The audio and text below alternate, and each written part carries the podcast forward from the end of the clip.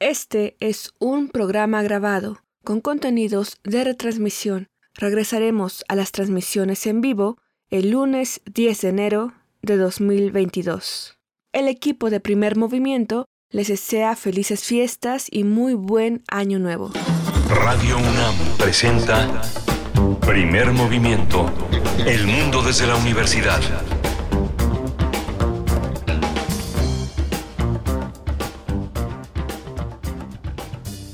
Hola, buenos días. Son las 7 de la mañana con unos minutos. Siempre empezamos un poquito después de las 7, donde nos conectamos con la Radio Universidad de Chihuahua, que de 6 a 7 eh, nos ofrecen el espacio de Ciudad Cuauhtémoc, Ciudad Juárez y la gran ciudad de Chihuahua para hacer comunidad y enlazarnos en una misma frecuencia. Está en la producción ejecutiva Frida Saldívar, en asistencia Violeta Berber y en la conducción de primer movimiento Berenice Camacho. Berenice, buenos días. Buenos días, Miguel Ángel Quemain. Les estamos acompañando en este miércoles 5 de enero. Vamos acompañando también el paso de los Reyes Magos, que bueno, no la tienen fácil, no tienen sencilla esta tarea, porque pues sí que nos ha golpeado y ha golpeado también a los Reyes Magos, hasta los más, hasta los eh, profesionales y diestros en esta cuestión, pues nos ha dejado la pandemia pues con estos, eh, con estas vicisitudes y estos retos económicos, pero bueno, también festejando a los pequeños, a las pequeñas, que sabemos que hay muchos entre la audiencia que nos escuchan en compañía de sus papás, de sus mamás más. Así es que bueno, estamos aquí en este 5 de enero donde tendremos a, continuación para abrir boca, eh, vamos a estar conversando con Arturo Berlanga, director ejecutivo en México de Anima Naturalis, una organización internacional para la defensa de todos los animales, una conversación que tuvimos el año pasado con Arturo Berlanga y que traemos de nuevo aquí a la memoria para pensar y accionar sobre nuestra relación con el ecosistema y presentar el Atlas Nacional de Maltrato Animal. Y en la conmemoración en el programa 500, 500 años, la colaboración de Federico Navarrete está concentrada en los desencuentros de una conmemoración, las ideas distintas que se tiene sobre la idea de conquista, rebelión, mestizaje, todos esos conceptos hoy los discute Federico Navarrete. Para nuestra nota nacional, conversaremos con María Sirvent, directora ejecutiva de Documenta AC, una organización de la sociedad civil, pues que ha seguido muy de cerca eh, lo, que ocurre en la vida dentro de los centros penitenciarios. María Sirvent nos estará comentando acerca del decreto de política carcelaria del gobierno federal. Vamos a tener también en esta, en, esta, en esta emisión de primer movimiento el informe del Grupo Intergubernamental de Expertos sobre el Cambio Climático con un gran experto, el doctor Adrián Fernández, el es doctor en Ciencias Ambientales por el Colegio Imperial de Ciencia y Tecnología en Londres, es director ejecutivo de la Fundación Iniciativa Climática de México y expresidente del Instituto Nacional de Ecología. Hoy miércoles también tendremos en la tercera hora, como cada mañana, la poesía necesaria, en esta ocasión la voz y las elecciones de Miguel Ángel Quemay. Vamos a tener una mesa del día también interesante. A un año de la implementación del etiquetado frontal de alimentos, vamos a tratar el tema con Paulina Magaña, y es investigadora de salud alimentaria en el Poder del Consumidor, y con Carlos Cruz, él es investigador del Centro de Investigación en Nutrición y Salud del Instituto Nacional de Salud Pública. Bueno, pues tendremos el cierre con el doctor Plinio Sosa, las auroras polares, ahora que muchos chicos los más pequeños y pequeñas de casa pues estarán mirando al cielo las eh, estrellas de los Reyes Magos, pero pues bueno, esta manera también de acompañarles desde la lectura que nos comparte el doctor Plinio Sosa, Las Auroras Polares, un conjunto de luces de neón. Así cerraremos la emisión del día de hoy miércoles. Vamos entonces con nuestras conversaciones. Primer movimiento. Hacemos comunidad con tus postales sonoras. Envíalas a primermovimientounam.gmail.com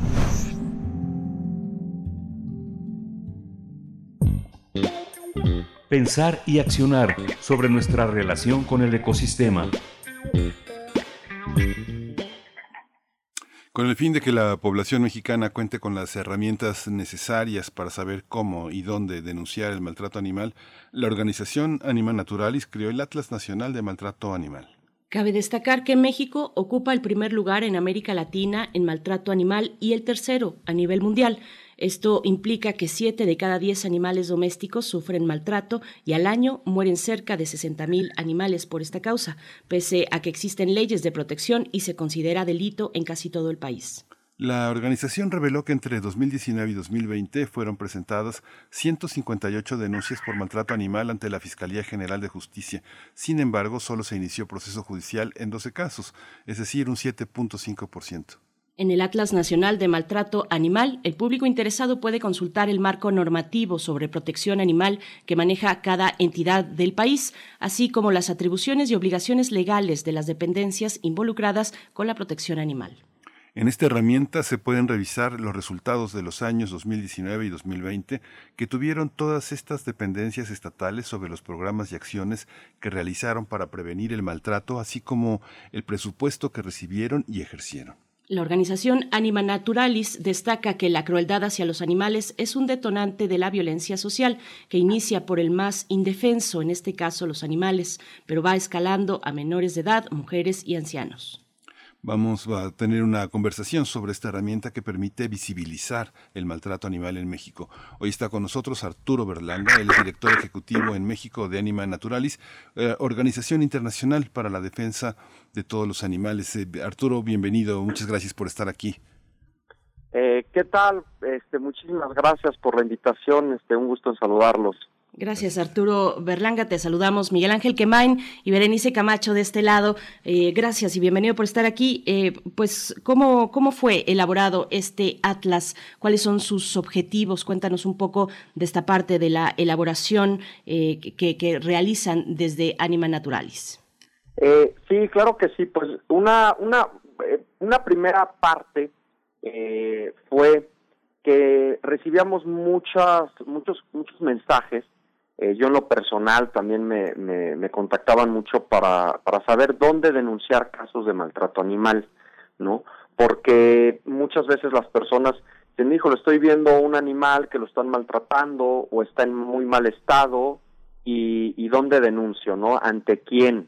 Entonces, eh, eh, primero, ese, ese fue el impulso por realizar este atlas, de tener un directorio de todas las dependencias eh, eh, en el país, en los 32 estados, eh, para hacerle fácil a las personas que pudieran denunciar estos, estos, estos casos, ¿no? De ahí surgió también el siguiente paso de medir. Nosotros, nuestro, nuestro antecedente a este, a este atlas fue la investigación que presentamos a finales del año pasado, sobre fauna silvestre, donde empezamos a, revisar cuál era la situación de todos los animales silvestres decomisados por la Profepa. Y fue cuando nos encontramos que estaban extraviados 970 animales, que no se cumplían con las condiciones de estancia eh, de trato digno y bienestar eh, en los lugares donde los albergaban. Entonces, de ahí fue que decidimos, en el caso del maltrato animal, pues también verificar si se están cumpliendo o no las, las normas, ¿no? Realizamos una encuesta a nivel nacional y una de las preguntas que nos llamó mucho eh, la atención fue que eh, el 87% de los encuestados dijeron que poco o nada eh, servían los derechos de los derechos de los animales en las leyes, ¿no? Esto significa que prácticamente la gente percibe que no se están cumpliendo. Sí hay un marco normativo, sí se considera eh, delito en muchos, eh, casi en todo el país, excepto en dos estados. Eh, tenemos 31 leyes de, estatales de protección animal, pero la percepción es que, que, no, se, no, estaban sirviendo de nada. Y ahí es donde decidimos empezar a verificar la, lo, si se estaba cumpliendo o no, no ver esta situación. Entonces, comenzamos a vía transparencia a recabar información de fiscalías, de los tribunales de justicia, secretarías de medio ambiente, secretarías de educación, procuradurías ambientales, todas las dependencias involucradas en temas de maltrato en cada estado de la República, empezamos a, solicitar información y a recabar datos. Así es como, como, como empezamos a trabajar este atlas y, y también, como bien decían ustedes, una herramienta de consulta para las personas, para organizaciones, con artículos y videos de expertos en diferentes áreas. Así es como se, integra el Atlas. Arturo, cuando eh, eh, eh, las estadísticas son apabullantes, el recuento que ustedes hacen, la, expresión que tú has tenido en medios es muy, es muy clara en torno a la protección a través de leyes, códigos, reglamentos, pero ¿qué hace que no se haga justicia? veíamos, en la semana pasada tuvimos alguna reflexión sobre las, las capacidades de castigo que tienen algunas dependencias, como la Procuraduría Social, que es un tema que también depende depende de, las, eh, de la organización vecinal, la expresión que tienen frente a animales maltratados, azoteas, peleas de perros, cómo entender esta este aspecto de un, una, un área en México que sí tiene para sí tiene como dicen dientes para castigar a los infractores. Dónde se atora dónde se atora el tema eh, mira eh, un, se, se pasa mucho en la diferencia entre eh, cuándo es un delito el maltrato animal eh, en materia penal y cuándo es eh, una, una falta administrativa, una sanción que prevé la, la ley y que esa conducta no es un delito, ¿no? Pero sí es una sanción en la ley. Ahí no queda muy claro, eh, porque cada estado de la República, en sus propios códigos penales, tiene algunas conductas que sí las considera delitos y otros no. Por ejemplo, la Ciudad de México no considera, no tipifica los actos de sofilia eh, o, abandono o falta de bienestar en su código penal como lo hacen otros estados. Pero hay estados eh, como Quintana Roo que no incluyen a los animales silvestres en su legislación penal como susceptibles de maltrato. Entonces, hay, no, hay, no hay un criterio de entrada uniforme en materia penal. Sin embargo, en las leyes también nos damos cuenta que no todas las dependencias tienen eh, esos dientes que tú dices para, para poder sancionar, ¿no? O para eh, asegurar a estos animales, ¿no? El, el caso de la PAOT en la Ciudad de México o en la PROPAEM, la Procuraduría Ambiental del Estado de México, carecen de facultades para poder sancionar eh, y, y también carecen, en el caso de la PAOT, de las facultades para poder remitir a los agresores al Ministerio Público. Eso le toca a la Brigada de Vigilancia Animal. Entonces, no hay tampoco estos criterios realmente uniformes de participación de todas las de todas las autoridades que intervienen. Otro de los de los de los problemas que encontramos es que a nivel fiscalías eh, este dato es interesante de 30 fiscalías eh, eh, del país, porque salvo en Chiapas y, y, Tlaxcala no se considera delito, entonces eh, no tomamos en cuenta esas fiscalías, pero de las 30 que sí, solamente cinco estados, cinco fiscalías en cinco estados, han capacitado a sus ministerios públicos alguna vez en los últimos cinco años.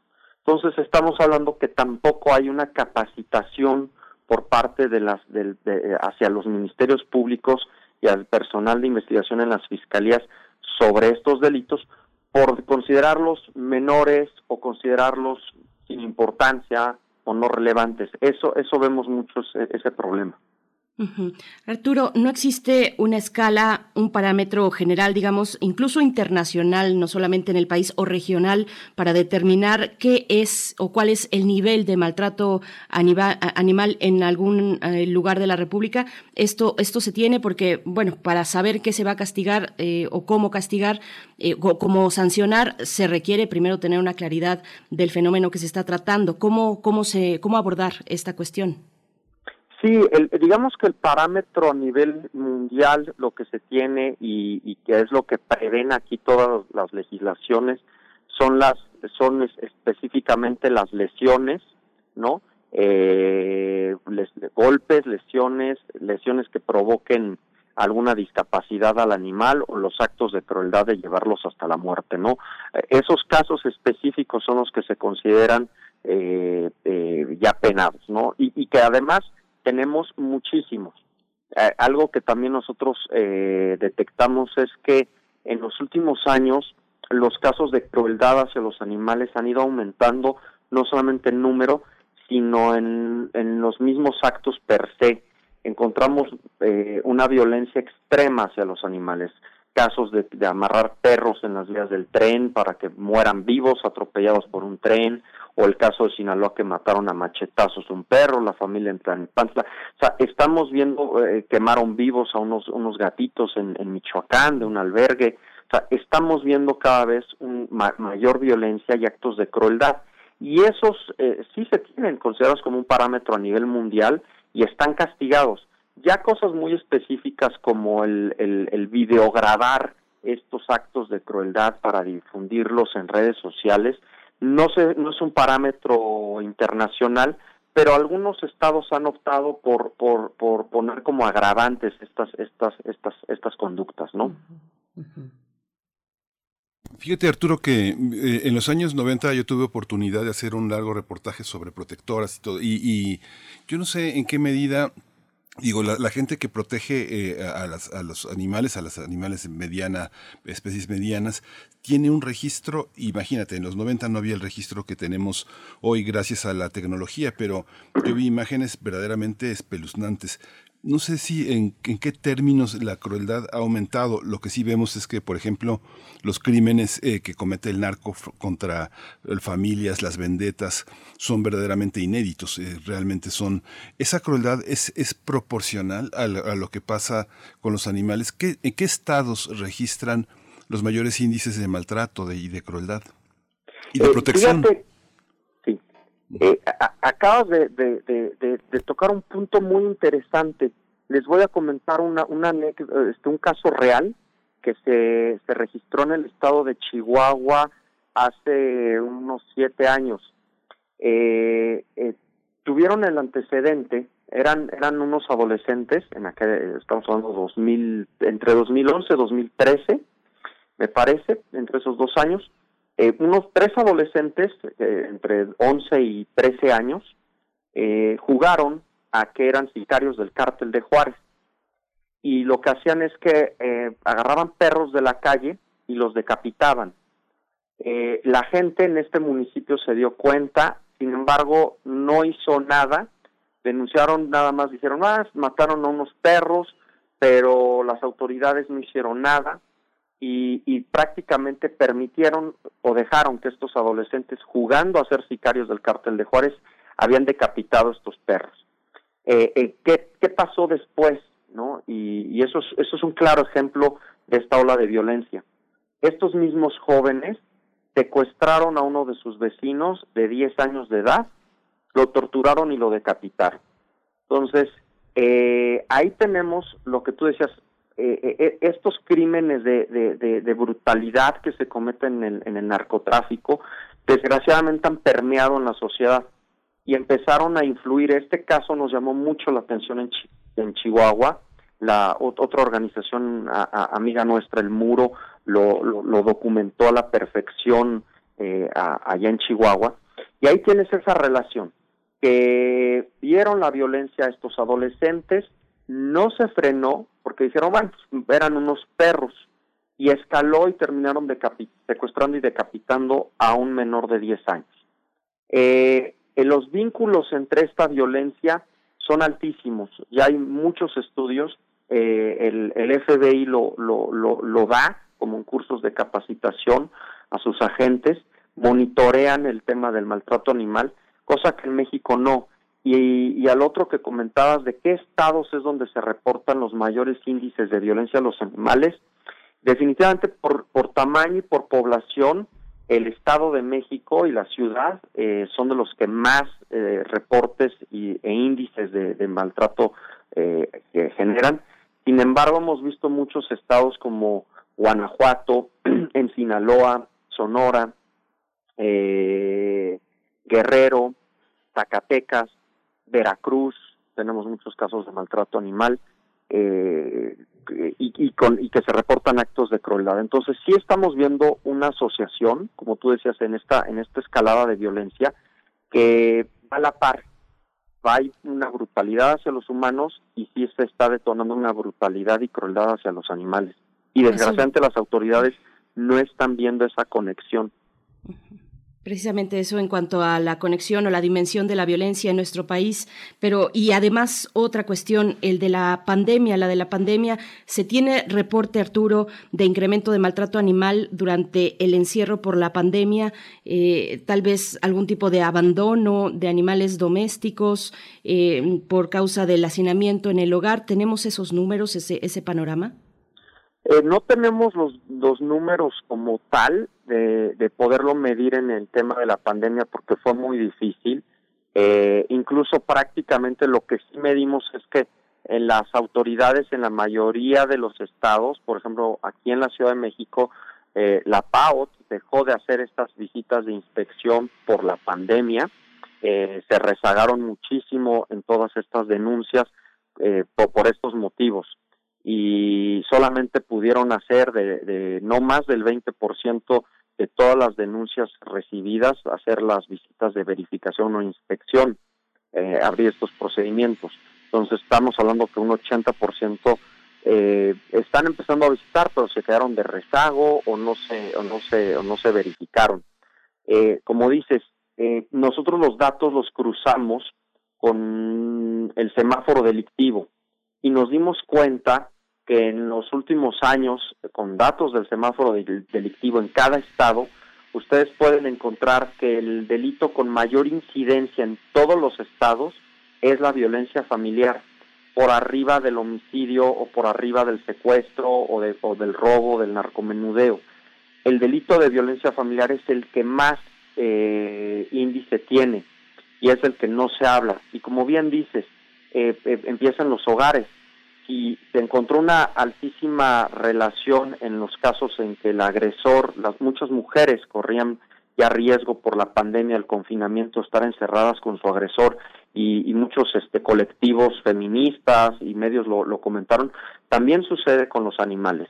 Ellos son los son la primera el, los primeros en recibir estas agresiones y como decían ustedes al principio escala a niños, escala a mujeres Fíjense un dato interesante, el 78, eh, hace cuatro años el FBI presentó ese dato eh, que, levantaron a nivel nacional.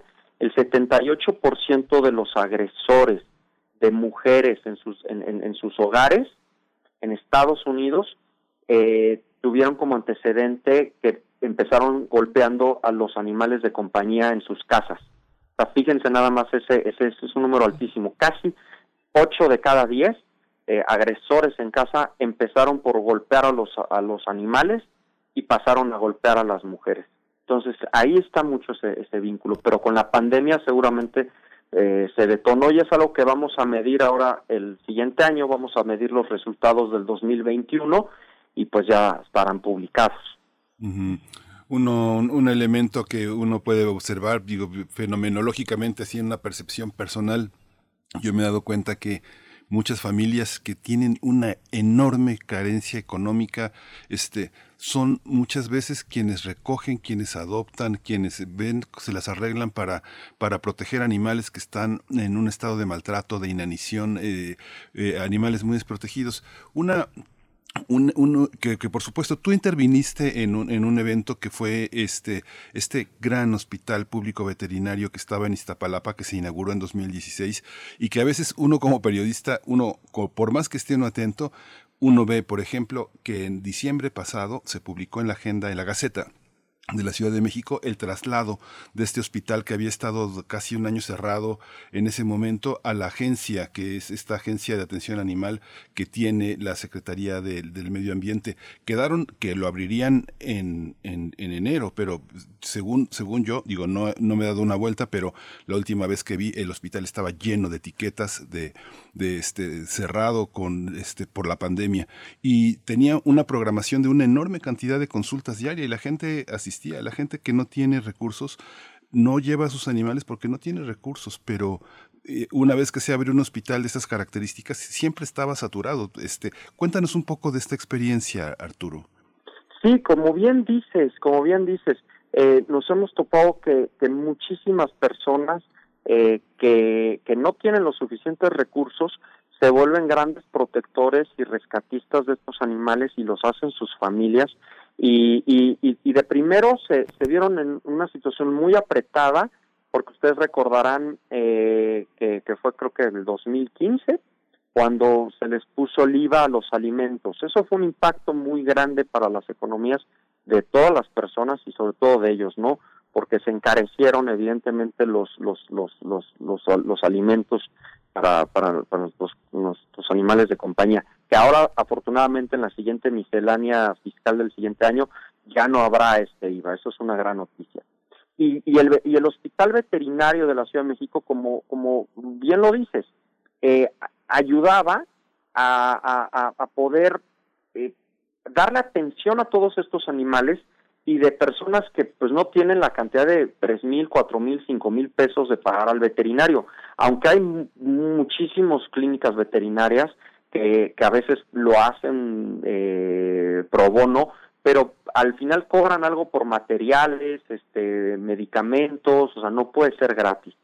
Y es una verdadera tragedia que el hospital de la Ciudad de México siga cerrado, a nosotros nos respondió eh, el gobierno de la Ciudad de México que lo habían cerrado primeramente por la pandemia y de ahí hicimos una crítica porque pues, se nos hizo un criterio sumamente especista en que cuál era la diferencia entre que un hospital de atención humana eh, si está abierto y, y, obviamente por la pandemia como si los animales no se enfermaran y no hubiera los riesgos en eh, los mismos riesgos en un hospital no o sea se nos hizo un criterio sumamente especista.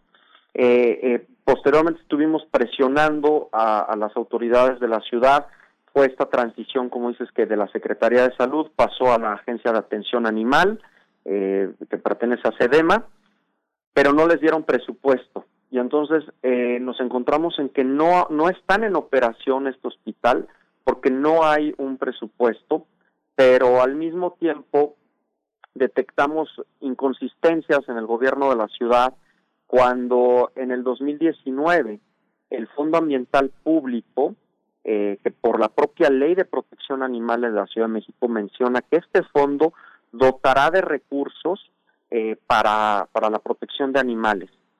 Cuando nosotros preguntamos a, al, al, al, fideicomiso, este fondo, a la, unidad de transparencia del fondo, nos respondió que habían destinado una cantidad un poco arriba de los 5 millones de pesos. Sin embargo, cuando le preguntamos a la SEDEMA y a la GATAN qué acciones habían realizado con, esos 5 millones de pesos que se asignaron en, de este fondo, las dos autoridades, las dos dependencias, no nos dijeron que no tenían conocimiento. Eso se nos hace muy, es un foco rojo y se nos hizo muy grave, porque pues fue una simulación de, de, recursos, pero no se ejercieron. Entonces, no hay un problema, es que no hay un compromiso real hacia la protección animal eh, al momento de materializarse.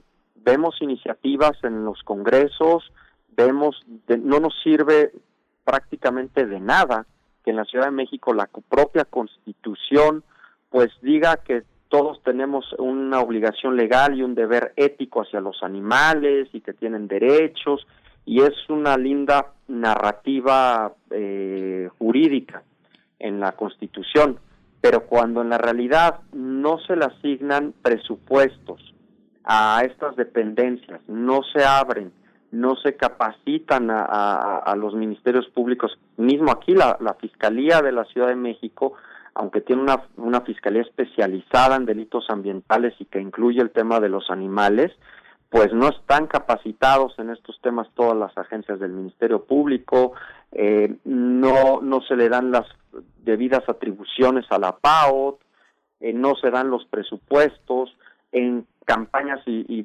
programas de educación tampoco se, se, destinan recursos ni se, ni se implementan acciones.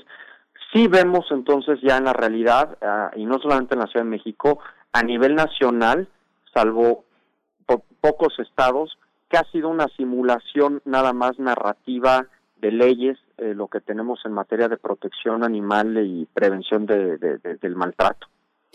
Pues Arturo Berlanga, nos quedan todavía muchos temas eh, que es de importante y necesaria difusión. Eh, antes de pasar a, esta cuestión de cómo, cómo hacerle eh, si uno detecta que en su vecindario, que en su barrio, pues se está dando alguna situación de maltrato animal, eh, a qué autoridades acudir. Antes de ello, te pediría también que nos des un panorama pues breve, sucinto de, de la regulación del trato de animales de granja y para consumo humano. ¿Cómo estamos en ese panorama, Arturo?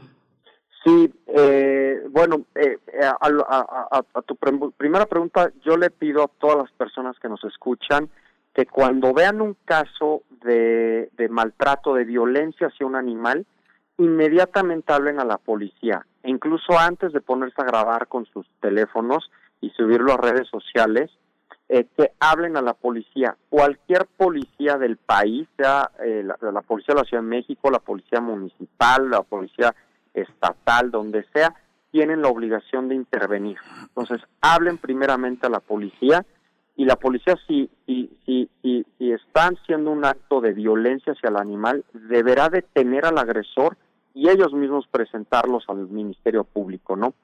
Eh, eso es lo primero que deben de hacer. Cuando vean a un animal eh, que a lo mejor no está siendo violentado, no lo están golpeando, no lo están este, pegando, pero eh, está en muy malas condiciones en un inmueble.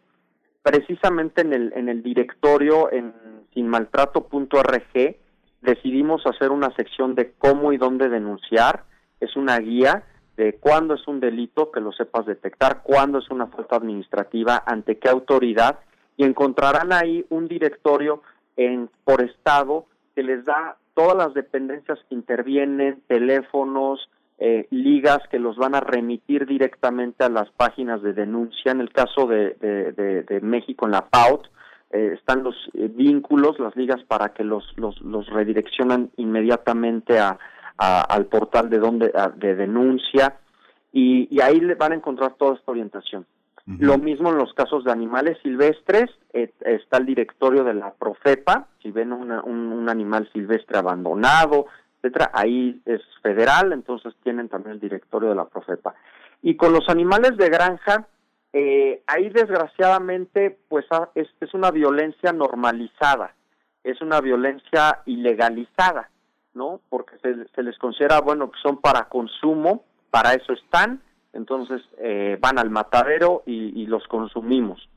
Sin embargo, sí existen eh, normatividad empezando por la Ley Federal de Sanidad Animal, que establece los criterios de cómo deben de ser eh, trasladados, eh, darles el, mayor bienestar posible a estos animales, y está la, la, norma oficial, la 033. Sin embargo, eh, volvemos a lo mismo. Entre lo que dice la, la legislación y las normas oficiales y la realidad de su aplicación hay un estrecho enorme. Desgraciadamente, eh, a mí me, tocó presenciar hace algunos años rastros eh, y no clandestinos, rastros eh, oficiales que no tenían, no eran rastros TIF, porque no todos los rastros son TIF en este país, tienen esa certificación, y mataban a los cerdos a batazos, ¿no? De, esa, de ese tamaño. Entonces, incumpliendo tanto la norma oficial como la ley, entonces eh, o trasladan a los animales no en las condiciones de, de, que deben de trasladarlos. Entonces, realmente ahí sí estamos todavía mucho peor, porque estos animales sí viven literal en condiciones de verdaderos infiernos y, y, y, y, no pasa nada, ¿no? Desgraciadamente, no, no, no hay una supervisión de las autoridades sanitarias en estos casos por verificar que estos procesos eh, que hay se cumplan. Sí, hay una cosa Arturo que ya finalmente ya tenemos que cerrar esa conversación, pero quiero hacerte, quiero pedirte una, una breve reflexión sobre lo que personalmente considero que son unos héroes. Depende del código postal, pero hay mascotas que, eh, animales de compañía, que, cuyo principal problema es que no estén bien peinados, ¿no? Hay unos, hay unos lugares donde ese es el problema. Pero, sin embargo, siempre hay un veterinario. Yo escuchaba, yo veía las encuestas en hace algunos años, eh, quienes escogen la carrera de veterinaria, lo supieron desde niños. Desde el 85% de los veterinarios reporta que desde niños. Pero cuando avanza la carrera, una de las grandes frustraciones para muchos veterinarios es tener que dedicarse a poner una clínica veterinaria, ¿no? Sin embargo, en la mayoría de las clínicas veterinarias, gran parte de los veterinarios siempre hacen algo por los animales de manera gratuita, de manera comprometida. Te pediría un poco una reflexión. ¿Cuál es la situación de las veterinarias? ¿Cómo influyen? Y para ti, para la organización, eh, ¿qué, qué, pieza de este engranaje son las clínicas veterinarias, los veterinarios de estas pequeñas especies? Eh, claro, mira, lo, que dices a, veces pareciera que han y, muy muy buen muy buen comentario y, y, para cerrar con esto, las organizaciones animalistas, porque así al, al parecer se ha se ha visto de que están enfrentadas con, con, con la, Federación Mexicana de Veterinarios, ¿no? Y, que no y que no se no se quieren los, las organizaciones animalistas con los veterinarios o con los biólogos en la academia cuando hablamos de fauna silvestre. No es así. Nosotros en, en Anima Naturalis y, también muchas organizaciones eh, reconocemos la labor que, como mencionas, de muchas clínicas veterinarias pequeñas que de verdad como son héroes héroes que, que a lo mejor no era lo que pensaron cuando eran niños, pero yo conozco muchísimos veterinarios de primerísima que, que, que, incluso participan activamente en organizaciones animalistas, eh, en foros de bienestar animal, en, en, ferias de adopción, donan su trabajo para esterilizar, que eso es algo, eso es algo invaluable de verdad para agradecerles a toda esta comunidad veterinaria. Nosotros en Anima Naturalis eh, hemos realizado en la, en, la representación en Michoacán, ahí se realizan muchas jornadas eh, de esterilización y los, los médicos veterinarios que participan han donado su trabajo. Entonces, eh, un aplauso y reconocimiento para ellos. No, ellos no, no, no son en lo individual, digamos, la federación o cuando la federación propone las leyes, sobre todo en los animales de consumo, donde no nos ponemos de acuerdo eh, eh, en, en, muchos temas, pero a todas estas clínicas, a todos estos veterinarios, de verdad un gran reconocimiento, eh, porque sí son héroes también, no solamente los animalistas, ellos también son, son, son héroes muy importantes en esto. En sinmaltrato.org podemos encontrar información diversa al respecto para el público interesado. Arturo Berlanga, muchas gracias por esta participación, director ejecutivo en México de Anima Naturalis y eh, esta organización pues internacional para la defensa de todos los animales. Te agradecemos la participación esta mañana. Gracias a ustedes, muchas gracias por, por este espacio. Gracias. hasta pronto. Seguimos aquí en primer movimiento. Recuerden que por periodo vacacional este es un programa grabado y les ponemos a su disposición esta música que hemos seleccionado que podrán escuchar también en las listas de Spotify.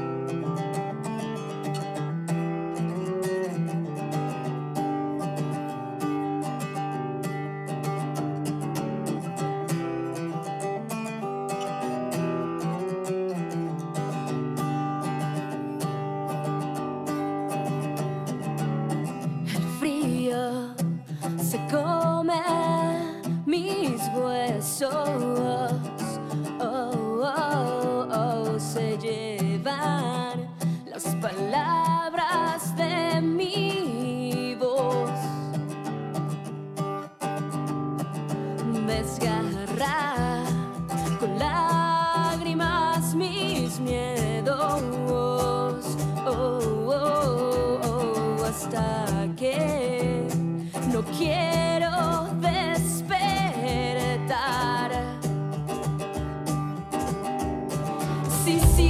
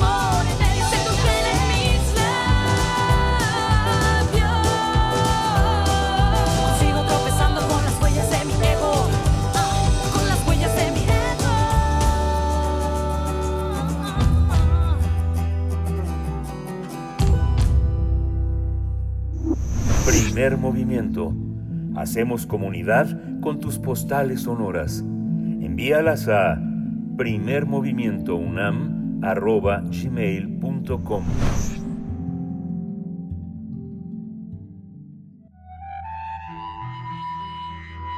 Otras historias de la conquista. Ya nos acompaña Federico Navarrete, historiador, antropólogo, investigador del Instituto de Investigaciones Históricas, para hablar de los desencuentros de una conmemoración. Federico Navarrete, ¿cómo estás? Qué gusto, como siempre. Hola, buenos días, Berenice. Buenos días, Miguel Ángel. Buenos días, Federico. Pues, pues ya estamos en justamente en la en la culminación de este largo proceso de, de conmemorar la llamada conquista, la mal llamada conquista española de México, o más bien pues la guerra de 1119-1121. Este viernes pues es 13 de agosto, con lo cual eh, se cumplen los 500 años de la caída de México Tenochtitlan, de la captura del Tlatuani, bueno, no era Tlatuani, del gobernante mexica eh, y con eso pues ya la, la rendición definitiva de, de los mexicas que seguían resistiendo en Tlatelolco, y pues este el, pues de alguna manera eh, esa fecha ha sido marcada simbólicamente como la fecha de la conquista, ¿no? Entonces pues me pareció interesante hacer algunas reflexiones de, de lo que ha sido la conmemoración hasta ahora y este y pues yo señalaría eh, en primer lugar eh, cómo eh, como tantas cosas suceden en nuestro presente la conmemoración se ha polarizado por un lado tenemos las iniciativas del gobierno que, han seguido una línea de política de la memoria muy centrada en la idea de la, del perdón y la reconciliación que es un tema recurrente de este gobierno. Y este y bueno que hace dos años plantearon esta iniciativa de un diálogo histórico con España que, que fue rechazada y que llama la atención que hasta la fecha es un tema que se repite muchísimo. Eh, sobre todo desde las perspectivas críticas al, gobierno siempre que se quiere como sacar leña de este de este tema eh, la pregunta el, la- el cuestionamiento es sobre esta petición de perdón que fue de hace dos años y que, por cierto, pues no llegó a nada, porque los españoles la rechazaron sumariamente y siempre que, se habla del tema es, es para criticar al gobierno de México. O sea, yo hasta ahorita he visto pocas voces públicas que alcen la voz y digan que a lo mejor podía haber sido una buena idea o que no era tan mal, sino parece haber un consenso generalizado de que fue una tontería pedir el perdón, de que los españoles tuvieron razón en ser altaneros, groseros y arrogantes, y que más bien los mexicanos deberíamos tener vergüenza de haber incomodado a la madre patria con, con, el pétalo de una de una disculpa, digamos, ¿no? Entonces, este, me, me, llama la atención esto y obviamente obedece a una lógica partidista, ¿no? Se trata de criticar lo más posible el gobierno. Eh, por otro lado, me, me, llama la atención que ah, esta polarización entre, entre los hispanistas y los indigenistas, que tanto de la que tanto se habla, eh, yo creo que ha sucedido menos de lo que eh, de lo que se esperaría. Eh, no es que haya sido bandos encontrados y que los indigenistas odien a los españoles y para, nada. Creo que lo que en la opinión pública mexicana lo que sí queda muy claro es que las interpretaciones tradicionales de la conquista ya no convencen y que el mismo término conquista ya no convence. Hay amplios sectores de la población que rechazan el término y debo decir que yo como historiador que estaba tan acostumbrado siempre a utilizar ese término como algo natural, me, desconcertaban estos cuestionamientos de la gente al término conquista, pero realmente me he dado cuenta que, que sí tienen su sentido, ¿no? Que la gente lo que rechaza con el término conquista es la idea, uno, de una dominación española absoluta, que es vista como algo ilegítimo, y que por otro lado, pues en realidad nunca existió, porque los españoles no, no, no impusieron una dominación absoluta, pero es un poco la visión que hemos tenido y que la gente rechaza. Y luego, por otro lado, lo que rechazan es la idea del avasallamiento total de los indígenas. O sea, la conquista como una destrucción del mundo indígena es algo que también despierta mucho resquemor entre la gente. Y, frente a estas dudas, que, son dudas que no son más, o sea, este cuestionamiento al término conquista no es tanto un cuestionamiento teórico o académico, sino es más bien una cosa que se hace en la cultura más general, en la, en, la discusión política o en la, en la discusión más, eh, más contemporánea, no tanto en una discusión histórica académica. Y es que me llama la atención que los historiadores han respondido muy indignados. Eh, en general yo diría que en estos últimos meses ha habido muchos historiadores muy enojados, este, como quizá porque hay mucha gente enojada por todos lados, pero este, ha habido muchos historiadores enojados y su, defensa del término conquista eh, se refiere únicamente a este significado histórico. O sea, la conquista eh, es el término que usaba en el siglo XVI, la, defienden de manera muy específica y no discuten las implicaciones del término conquista. Entonces, pues tenemos medio un diálogo de sordos, porque a la gente eh, no le importa tanto si la conquista, si el término conquista se usó en el siglo XVI o no, sino le importa que ahora significa cosas que no le gustan. Y a los historiadores no les importa lo que el término conquista significa a la gente, sino solo les importa cómo se usó en el siglo XVI. Entonces, pues es, como estar discutiendo eh, dos términos que, en realidad no son el mismo, ¿no? Y por eso quizá no nos podemos poner de acuerdo.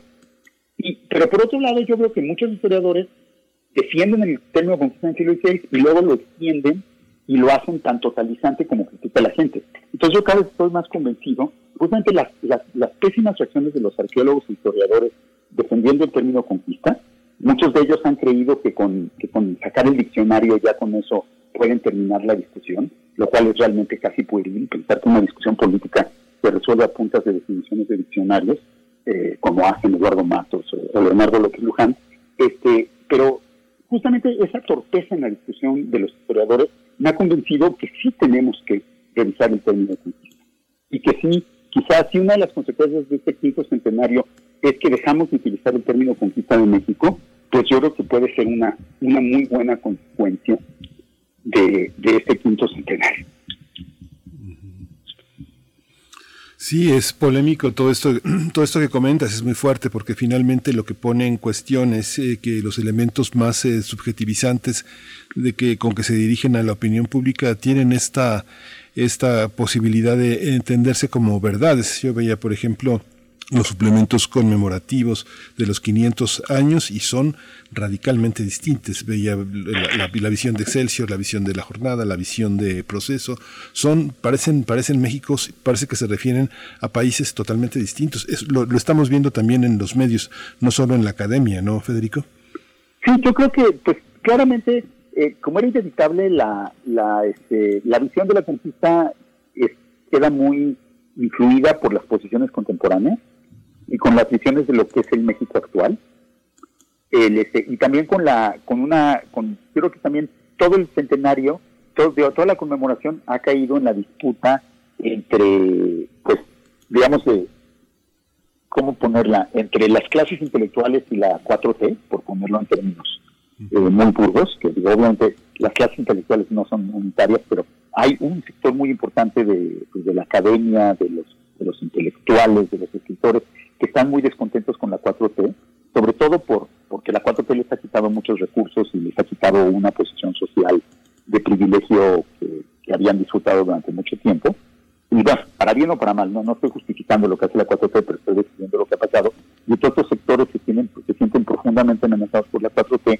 Y creo que es en esta eh, adversariedad generada por una disputa por los recursos y por el control de la cultura en 2021 que se hace en, buena medida la discusión de la conquista de 1121, ¿no? Digamos, digamos que, eh, quizá el término es un poco exagerado, pero podemos hablar de que hay una guerra cultural de 2021 que afecta nuestra visión de la conquista de 1521, ¿no? O sea, yo veo muchos medios como Reforma, como el Excelsior, el principal uso de la conmemoración es pegarle a la 4T de alguna manera independientemente de lo que se diga, y muchos historiadores también entran en esa lógica, ¿no? Muchos académicos porque tienen este otro conflicto político con la 4T, ¿no? Que la 4T les ha quitado presupuesto, les ha recortado salarios, y, tienen razón quizá de estar enojados, pero están, estamos discutiendo temas del presente hablando de la conquista. Una de las polémicas también más recientes y que se extendió fuera de los límites académicos es el de la representación, la recreación, esta gran maqueta del Templo Mayor en el Zócalo Capitalino. Mm, se nos ha acabado el tiempo, pero tendremos la oportunidad de conversar más a profundidad contigo, Federico Navarrete, en estos días. Así es que te agradecemos mucho y pues hasta pronto. Estamos pendientes de todos pues los eventos que se han generado ya en esta culminación, digamos, de esta gran conmemoración y los que se van a dar a lo largo de esta semana, Federico. Muchas gracias. Claro que sí aquí seguiremos en contacto. Un abrazo. Muchas gracias. Seguimos aquí en Primer Movimiento. Recuerden que por el periodo vacacional este es un programa grabado y en un momento vamos a escuchar una mini producción de Radio UNAM para ustedes. Revista Cómo ves. Ojo de mosca.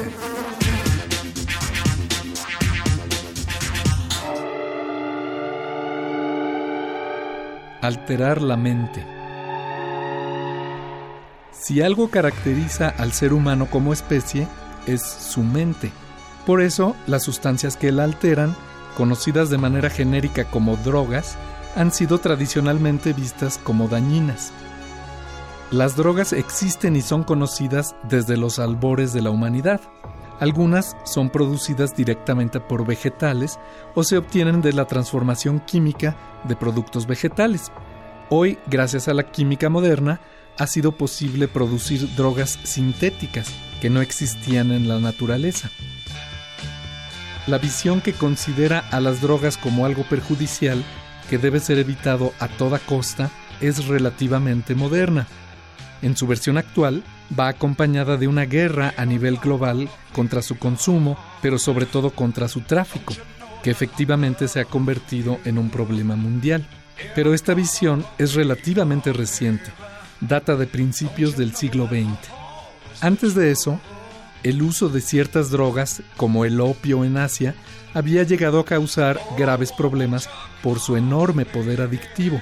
Pero en general, el consumo de drogas de origen vegetal, como la marihuana, la coca, la ayahuasca o el peyote, habían formado parte de ritos religiosos y de la vida cotidiana de muchas culturas. Por otro lado, hay sustancias de uso normal y aceptado en el mundo durante siglos que también alteran el estado mental. Tres ejemplos son el alcohol, producto de la fermentación de productos vegetales y que tiene efectos relajantes y desinhibitorios, el café e infusiones similares con alto contenido de cafeína y otros alcaloides estimulantes, y el tabaco, que contiene también un alcaloide estimulante, la nicotina. Estas tres sustancias de uso común alteran también el estado mental de quien las consume. Técnicamente son drogas psicoactivas. El alcohol y el tabaco tienen además numerosos efectos secundarios negativos. ¿Por qué entonces se sataniza y se combate mediante guerras que cuestan vidas y dinero el uso de ciertas drogas y se tolera el consumo de otras?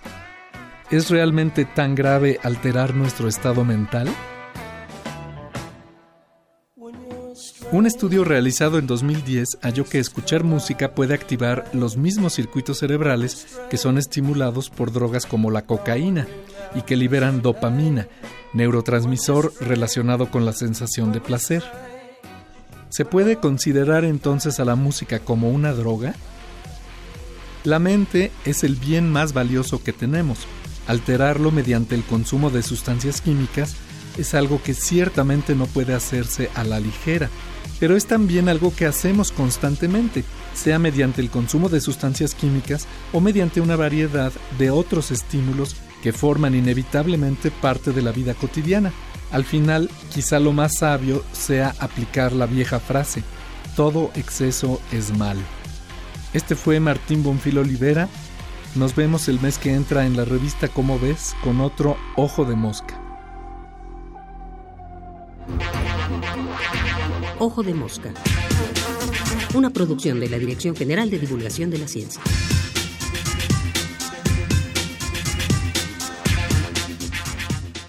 Revista Cómo ves. Seguimos aquí en primer movimiento. Recuerden que por periodo vacacional este es un programa grabado y les ponemos a su disposición esta música que hemos seleccionado que podrán escuchar también en las listas de Spotify. Yo sí creo en la raza. Yo sí creo en la raza. Yo sí creo en la raza. Oh sí, yeah, yeah, yeah. Yo sí creo en la raza.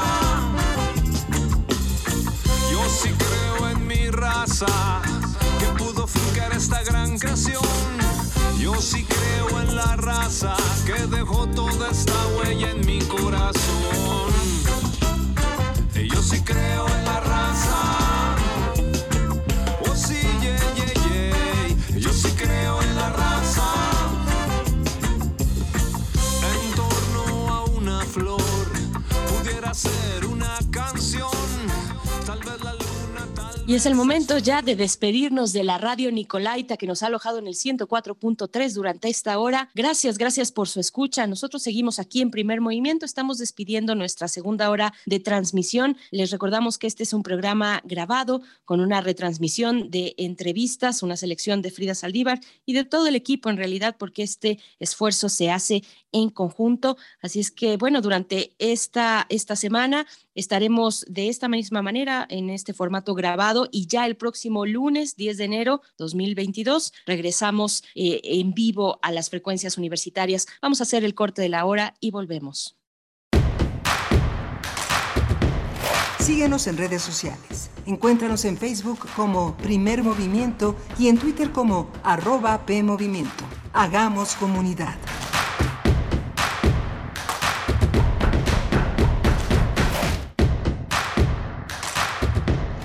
Síguenos en redes sociales. Encuéntranos en Facebook como Primer Movimiento y en Twitter como arroba PMovimiento. Hagamos comunidad.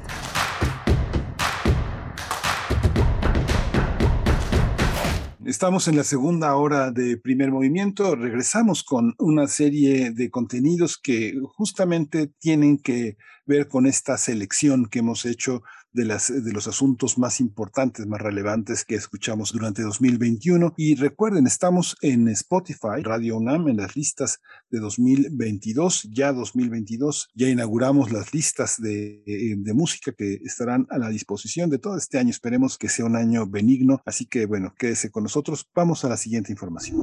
Primer movimiento. Hacemos comunidad con tus postales sonoras Envíalas a primermovimientounam.gmail.com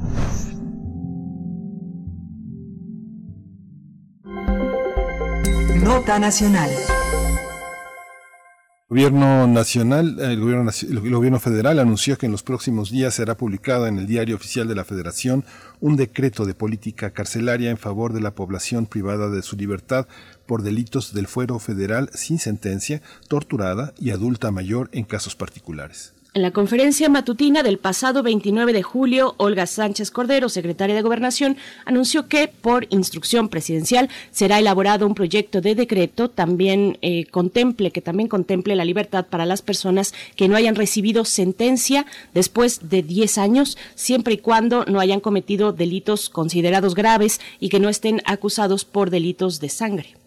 Asimismo, el decreto, el decreto podría beneficiar a quienes se compruebe que sufrieron tortura bajo el protocolo de Estambul y prisión domiciliaria para personas adultas mayores de 75 años que no hayan cometido delitos graves, así como mayores de 65 años con enfermedades crónico-degenerativas. De acuerdo con datos oficiales, la población no sentenciada por delitos del fuero federal asciende a 12.358 personas, es decir, el 13% del total que se consideran 94.547 personas no sentenciadas en el país.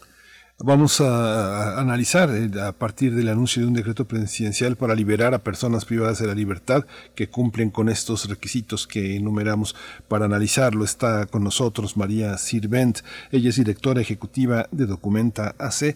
Le doy la bienvenida. Le agradezco que esté con nosotros esta mañana, María. Muchas gracias. Bienvenida. Muchas gracias y muy buenos días. Saludos a todos. Buenos días, María Sirvent, bienvenida a Primer Movimiento. Pues bueno, mi primera cuestión, mi primera pregunta, eh, que nos compartas tu consideración sobre eh, cómo, cómo se distingue este decreto sobre política penitenciaria frente a la ley de amnistía. ¿Qué consideraciones, qué distancias y qué cercanías pueden tener, eh, por favor, María Sirvent? Sí, bueno, este, lo primero que me gustaría comentar es evidentemente se celebra, ¿no? Se celebra que quieran impulsar políticas en las que se quieran liberar a personas, ¿no? Con ciertos perfiles que no deberían de estar en prisión, que se ponga en el centro a la persona y al debido proceso. Con la ley de amnistía, bueno, no, no son otros perfiles, este, los que incluye cada una de las leyes, pero al final sí es muy revelador y debe de ser un aprendizaje lo que ha pasado con la ley de amnistía porque si bien incluye inclusive a muchísimo más este, perfiles de población, este, sin embargo, prácticamente no se ha liberado a nadie, ¿no? Me parece que a cuatro personas. ¿Por qué? Por el procedimiento, por la forma de aplicar, porque habría también que ver cuántas personas realmente son beneficiarias, ¿no? Eh, hay que recordar que tanto la ley de amnistía como este decreto está dirigido a personas que estén por delitos federales, que sean delitos no graves, realmente con esas características a nivel federal, cuántas personas vamos a encontrar. Creo que ese es un punto muy importante. El antes de, expedir políticas públicas, eh, el poder hacer un diagnóstico de quién está en prisión, por qué, por qué delitos para beneficiar al mayor número. Y después sí establecer muy claro el procedimiento, cómo se va a aplicar.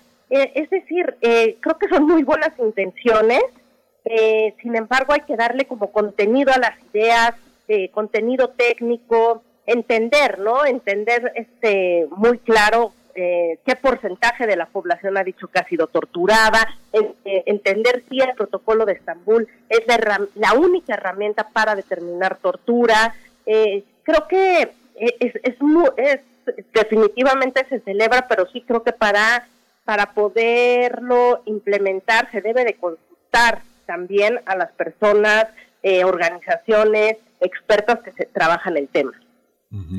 ¿Por qué no se ha consultado, María? ¿Cuáles, cuáles son? Eh, hay un hay un impedimento técnico. ¿Es una iniciativa que tiene que venir de la propia sociedad o es una iniciativa que forzosamente, como iniciativa de ley, tiene que provenir del gobierno? Es una es una iniciativa que tiene que provenir del gobierno, es quien lo va a publicar en el diario oficial.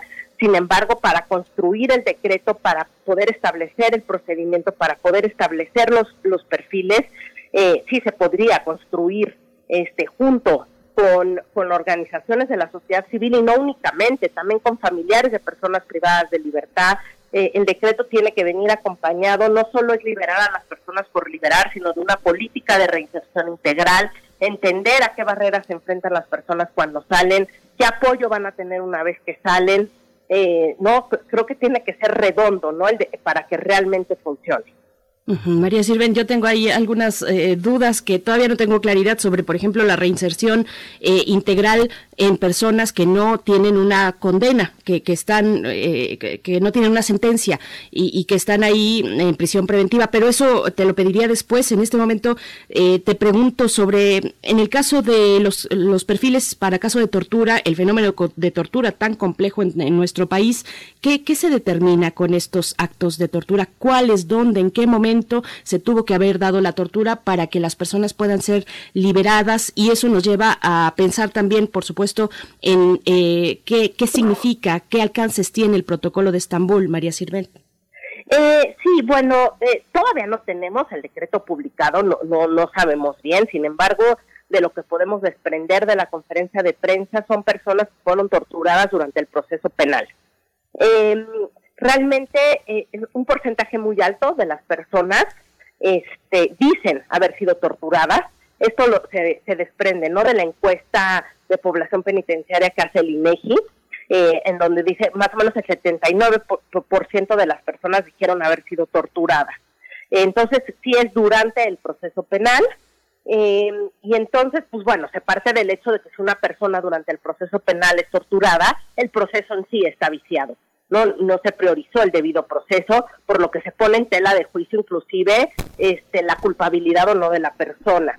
El protocolo de Estambul. El protocolo de Estambul es una herramienta eh, para determinar si hubo tortura o no, pero ya no es la única que existe. Y el problema aquí con el protocolo de Estambul es que comúnmente lo aplican las fiscalías. Y comúnmente también son miembros de las fiscalías eh, los que torturaron. Entonces, de alguna forma es juez y parte. Aquí el, el, el protocolo de Estambul o cualquier otro dictamen que se haga, sí lo tendrá que hacer alguien independiente de la Fiscalía, ya sea la comisión, las comisiones estatales, que también aplican este tipo, eh, este tipo de, de dictámenes, ¿no? O sea, buscar realmente que sea independiente para poder determinar la tortura o no. Este, estas características, esos perfiles de los que hablas, María, que ahora establece de una manera todavía no, definitiva el gobierno federal, marca eh, fallas estructurales en la propia impartición de justicia, eh, cuestiona, como ha sido por parte de la sociedad, a la fiscalía el reconocer esta necesidad de liberar, de, de llevar esta, esta tarea. ¿Es un reconocimiento de los errores? Que sí, yo creo que el reconocer que existe un, grupo de personas, población que, lleva más de 10 años en prisión preventiva, es completamente una falla del sistema de justicia. Hay que recordar que la Constitución marca que quien eh, que una persona solo puede estar en prisión preventiva por dos años. Entonces, aquí, ¿cuál es el, el problema de fondo? El problema de fondo es que se está empleando la prisión eh, de forma irracional se debe reducir el uso de la prisión preventiva, mejorar la operación de las fiscalías y jueces, eh, porque se están dilatando mucho los procesos penales. Habría que entender el problema de fondo, ¿no? ¿Por qué estas personas llevan 10 años en prisión preventiva? Seguramente las razones son muchas, ¿no?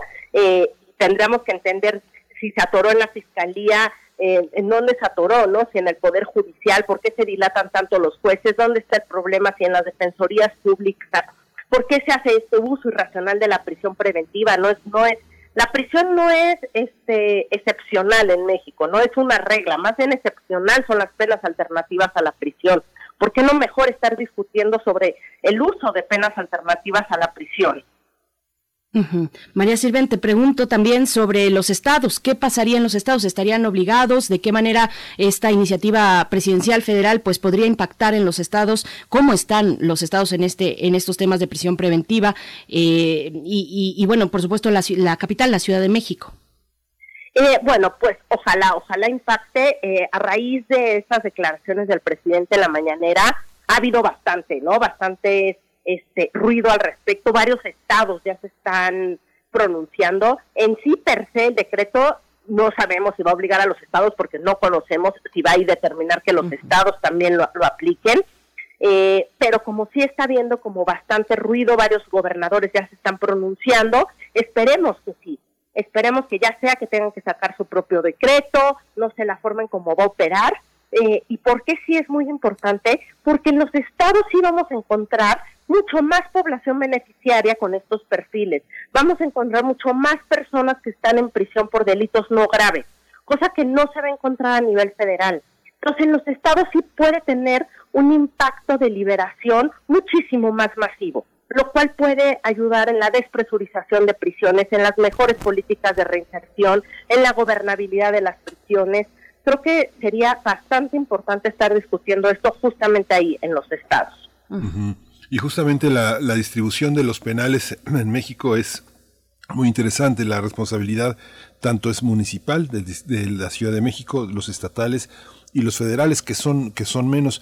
Aquí la, la actividad, las denuncias, la, la, labor de las comisiones de derechos humanos, cómo, cómo juegan. Es una, es una, es un, es un agua que va para su molino y que de alguna manera todas las quejas, toda la ingobernabilidad, la corrupción en las cárceles queda también de manifiesto con esta búsqueda de perfil y con esta indagación. ¿Es así, María? Sí, pues las, comisiones estatales lo que deberán de estar haciendo es en sus recomendaciones, que probablemente algunas los hagan, pidan investigar los hechos, eh, eh, en las recomendaciones que emitan sobre la situación de las prisiones puedan hablar sobre los problemas más estructurales, más que únicamente por la, por la queja que yo motivo a esa recomendación, que seguramente son casos particulares, sino hablar pues, sobre los problemas más estructurales y sobre posibles soluciones y pedir a las fiscalías que investiguen cuando a ellos les llegan hechos, ¿no? Si bien la Comisión Estatal no puede investigar, pero sí le puede solicitar a la fiscalía. Eh, ¿qué, decirle, eh, María Sirvent, a las personas que dicen o, que, tienen cierta desconfianza, cierta reticencia frente a este tipo de decisiones, que dicen van a liberar delincuentes? Eh, ¿Qué pasa con las víctimas? ¿Qué decirle a esa población que no está convencida de este tipo de acciones? yo creo que lo, primero que tendríamos que decirle a, a todas esas personas es que si una persona eh, alega y prueba haber sido torturada sobre su proceso penal, está, está en juego en que realmente se haya llevado a cabo un debido proceso y que la persona que haya cometido el delito esté en la cárcel. O sea, creo que el, lleva, el, el garantizar el acceso a la justicia y el debido proceso para todos es una garantía y es un acto de verdad y justicia para la sociedad, para las víctimas, para el imputado, para todos porque si no, pues nunca vamos a estar eh, eh, este, con la certeza. ¿Por qué se necesita llegar a una tortura para sacar una confesión? Significa que hay algo que no es totalmente cierto. Y después, eh, en 10 años, si una persona está en prisión preventiva sin sentencia, pues también entender por qué no existen las pruebas para que un juez pueda determinar una sentencia. No, creo que estas, aparte ya son medidas que están establecidas en la Ley Nacional de Ejecución Penal, la de adultos mayores, mayores de 75 años, mayores de 65 años con enfermedades crónicas. Sobre esta población de adultos mayores yo le diría a la gente, realmente, este, ¿cuál es nuestro costo-beneficio que estén ahí? Al final, las personas privadas de libertad, pues también tienen un costo para el Estado, ¿no? Es decir, para todos nosotros y, realmente vale la pena que esté ahí una persona mayor de 65 años con alguna enfermedad este terminal, por ejemplo, con algún cáncer. No, no vale la pena. Eh, hay que entender que la prisión no se debe de ver como un castigo, ¿no? Eso creo que es muy, muy importante. No, no, no se debe de ver como un castigo. Aquí no se debe de ver como una venganza. Lo que sucede es que muchas personas que están en esas situaciones Muchas son víctimas del poder y del dinero, de la venganza de gente que tiene los recursos para, para, para, construir un proceso contra esa persona que supone la culpable de su desgracia. Muchas de las víctimas eh, que están en esa situación se han equivocado, se han equivocado del, de, verdugo. ¿Cuál es, cuál es esta posibilidad de, de, indagar en este, en este tipo de procesos? Muchas de las personas que salen, que ya no quieren saber nada del asunto. Parte de lo que han dicho durante su petición de libertad es que se investigue el proceso, que, que, que ellos no fueron, que son inocentes. ¿Existe esa posibilidad de inocencia o el mismo proceso también enmascara a los verdugos, este María? Sí, es, es totalmente cierto lo que dices, ¿no? Realmente observar quién está en prisión y cómo se ha criminalizado la, la pobreza, ¿no? Eso también le diría a, las personas, a, este, hilándolo con la pregunta anterior. Eh, es decir, como tú dices, muchas personas que están en prisión, al final, pues, si vemos los perfiles de quienes están en prisión, este, un perfil socioeconómico, son personas realmente que no pudieron pagar abogados privados, que tuvieron defensorías de oficio, eh, y lo que observamos es que las personas, este, pues realmente las personas con, dinero no son las que están en prisión, ¿no? ¿Quiénes están? Observemos, ¿no? Eh, y cómo poder analizar cuando un proceso es irregular, pues sí, se debería de, desde que una persona, por ejemplo, alega tortura durante su proceso penal, se debería de abrir otro proceso paralelo en el que, por ejemplo, se, puede investigar la tortura de, esas personas, quiénes están detrás, este, quiénes la, la, ejecutaron. O sea, realmente si no investigamos y sancionamos a responsables, también todos esos tipos de delitos quedan en la impunidad. Hace un momento que comentaba sobre los estados, pensé que, eh, em, recordé que aunque esta es una medida presidencial, ya hay casos en Ciudad de México donde el gobierno capitalino, eh, específicamente uno, que liberó a una mujer víctima de tortura en días recientes. Bueno, ahí están eh, también cómo se van moviendo los estados al respecto. Y, y María Sirvent, esta cuestión de la reinserción social, quiénes sí podrían ser beneficiarios y quiénes no, de acuerdo a la ley, quiénes están considerados, las personas que no tienen una sentencia, que por lo tanto no son considerados culpables sino inocentes, eh, hasta que se demuestre lo contrario, estarían sujetos a, ser beneficiados por un proceso de reinserción social. Sí, totalmente, porque una persona que estuvo 10 años en prisión, pues va a necesitar toda una red de apoyo una vez que salen pero la ley lo considera laborales va a tener, qué oportunidad, no, eh, realmente eh, tiene que va a regresar a la comunidad de donde salió, se tiene que tejer, ¿no? todo su regreso a, esta comunidad, a hablar de una reinserción pues comunitaria, de una definitivamente una persona que está 10 años en prisión, eh, pues estuvo ya es toda una vida, ¿no? Sí, solo precisar, eh, perdón, Miguel Ángel, ¿la ley considera a estas personas o tendría que, que tendríamos que estar hablando de una reformulación de la propia ley para que, por supuesto, estas personas eh, requieren de ese proceso de reinserción social, pero la ley así las considera?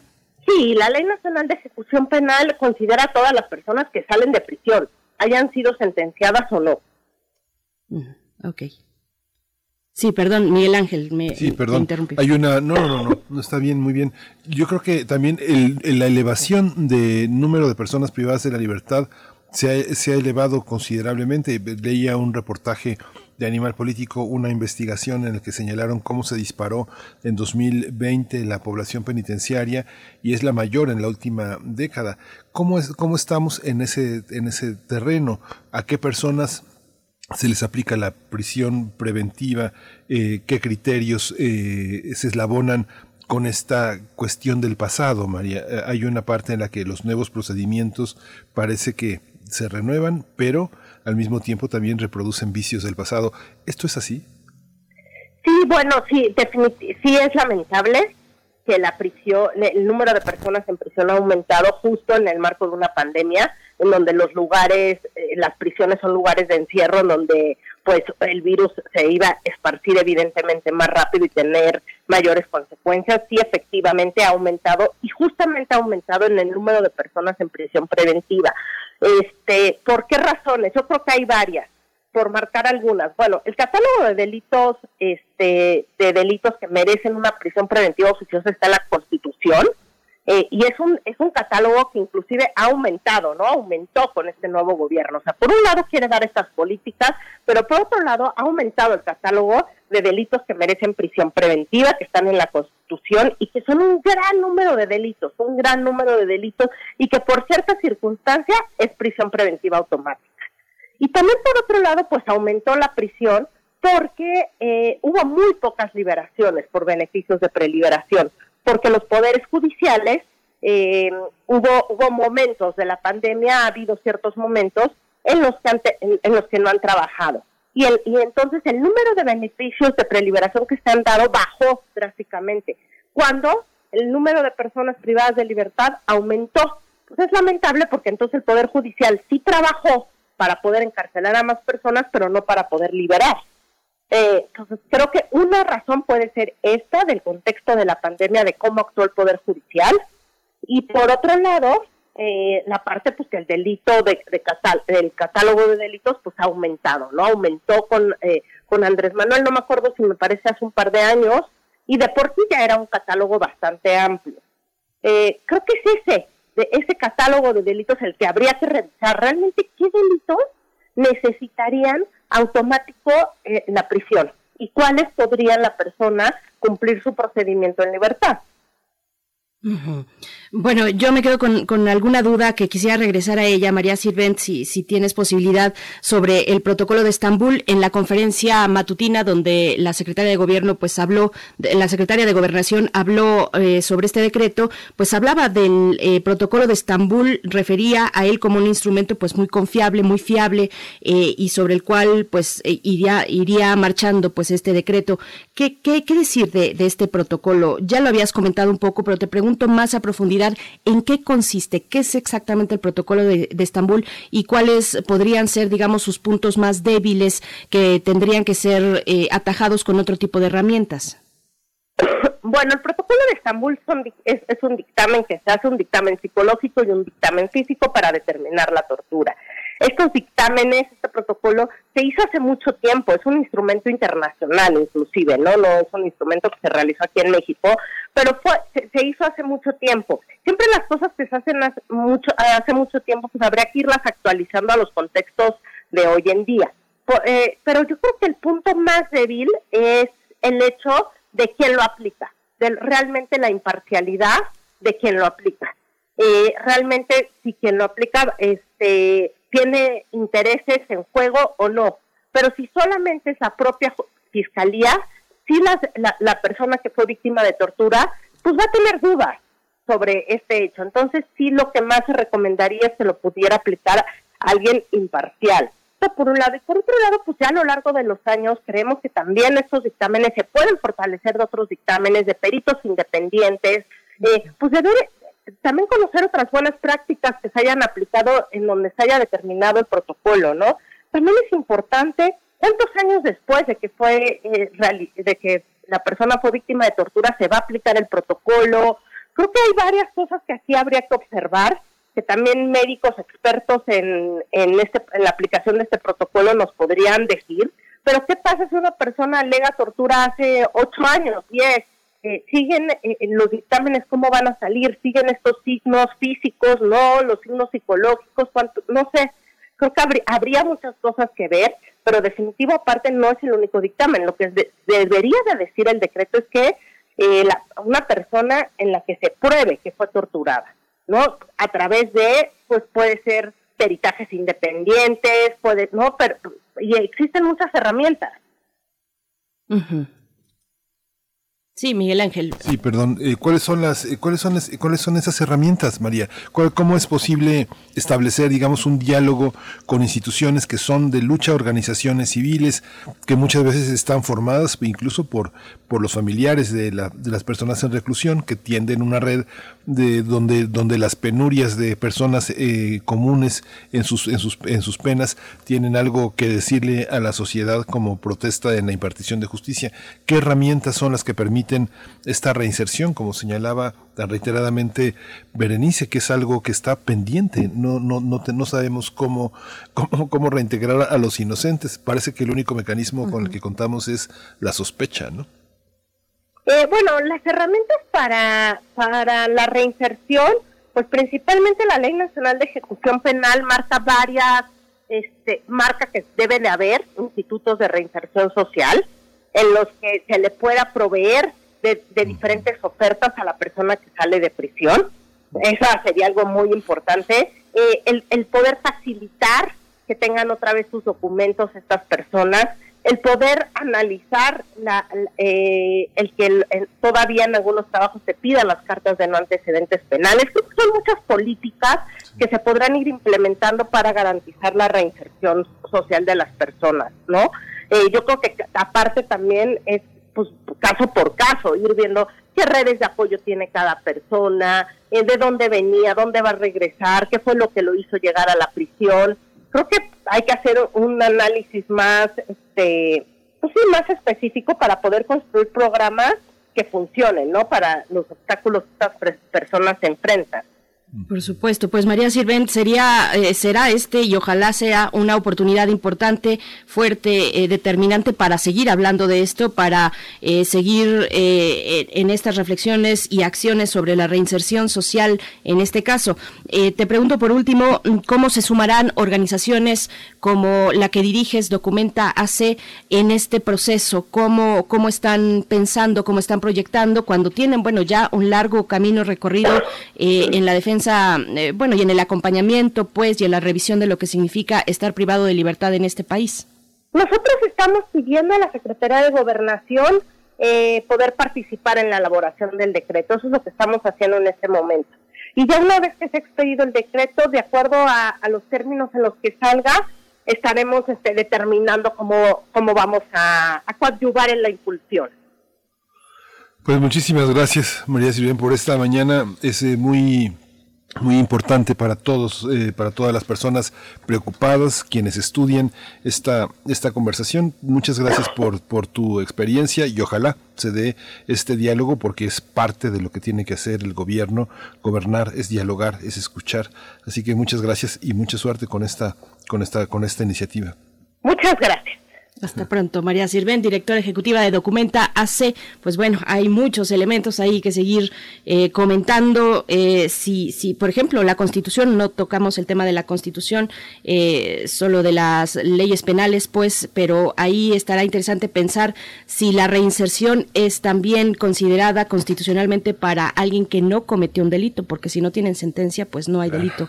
Y no hay cuestión que, digamos, reconsiderar o proceso para reinsertar en términos eh, formales, digamos, ¿no? Por supuesto que lo hay. Una vez que eh, alguien pisa un centro de detención y de privación de libertad, por supuesto que muchas cosas ocurren en la vida. Pero bueno, vamos a hacer un corte, un corte, una pausa musical a cargo de Rusi. La canción que vamos a escuchar se titula Me amo.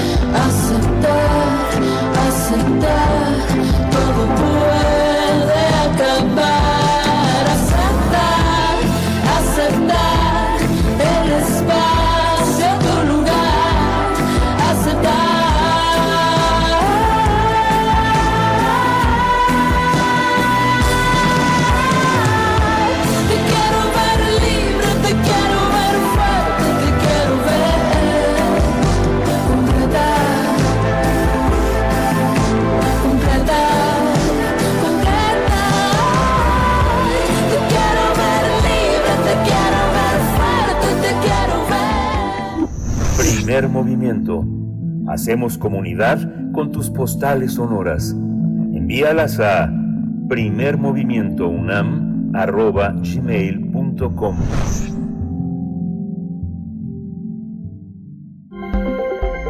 Nota Internacional.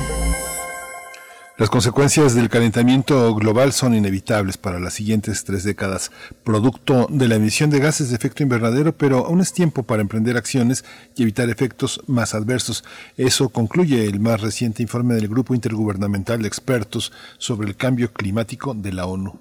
El documento señala que los esfuerzos para reducir la emisión de combustibles fósiles han llegado muy tarde y advierte que en una década el incremento de la temperatura global va a superar el nivel de los líderes eh, mundiales eh, que los líderes mundiales han tratado de prevenir.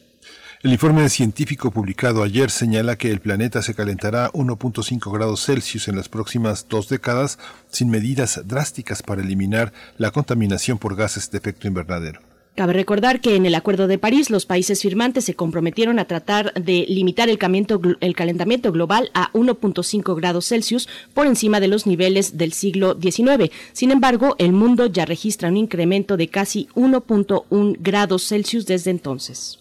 Los autores del informe concluyen que el umbral de calentamiento crucial de 2 grados Celsius será superado por el siglo XXI si no hay acciones para recortar las emisiones durante las próximas dos décadas. Los más de 200 expertos señalan que algunos de los fenómenos climáticos como incendios, olas de calor, sequías, inundaciones extremas, entre otras, están asociadas con el cambio climático. Vamos a analizar este informe de la ONU sobre cambio climático y las posibilidades de solución al calentamiento global. Está con nosotros el doctor Adrián Fernández, eh, lo conoce, ha estado con nosotros varias veces aquí en Primer Movimiento. Él es doctor en ciencias ambientales por el Colegio Imperial de Ciencia y Tecnología en Londres. Es director ejecutivo de la Fundación Iniciativa Climática de México y es expresidente del Instituto Nacional de Ecología. Bienvenido, Adrián Fernández. Muchas gracias por estar nuevamente aquí en Primer Movimiento. Bienvenido. al contrario, Miguel Ángel Berenice, un gusto estar con ustedes. Gracias por la invitación. Gracias, doctor Adrián Fernández. Bienvenido. Pues, eh, ¿qué destacar sobre este informe? ¿Dónde, eh, qué consideraciones iniciales puede compartir? son, muchas cosas eh, muy interesantes, pero de manera muy puntual eh, mencionaré algunas. Primero, no podría ser más oportuno la aparición de este informe, que es, digamos, un avance de lo que será una serie de informes, todo lo cual pertenece a lo que se conoce como el texto reporte de evaluación del IPCC, de este panel de científicos del mundo. Lo que apareció ahora fue el resumen de tomadores de decisiones o para tomadores de decisiones relacionado con el primer, déjenme llamarle capítulo, que es el de la ciencia.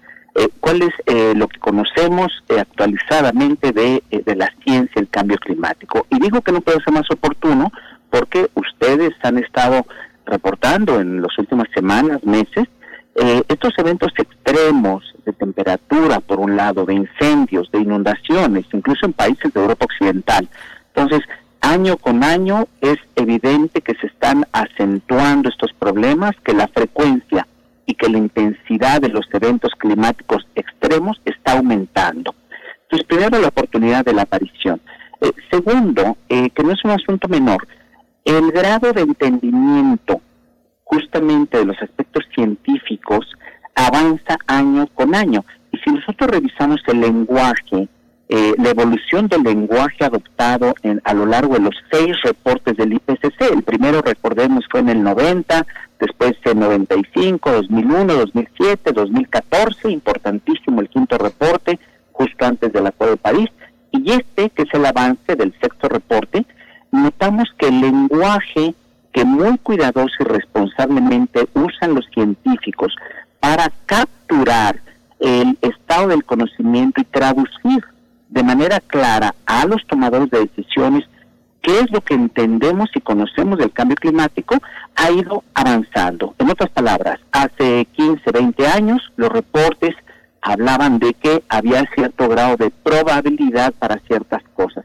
Hoy es mucho más categórico en muchas de las cuestiones clave, sobre todo en algo que ustedes ya mencionaban, la atribución o responsabilidad inequívoca del calentamiento global en los últimos dos siglos a la actividad humana. Eh, otra cosa también importante del reporte confirma que los cambios que ya estamos viendo no tienen precedente, no tienen precedente en muchos siglos. Y otra cosa más es que están afectando ya no solo a nivel global, sino que cada rincón del planeta, cada región del planeta está experimentando cambios con respecto a los patrones históricos del clima. Y eh, aquí hay que llamar la atención, eh, se señalaba al arranque de, de esta sección, en efecto, ya prácticamente incrementamos 1.1 grados la temperatura del planeta en promedio, eso es un hecho, pero no dejemos engañarnos por este promedio.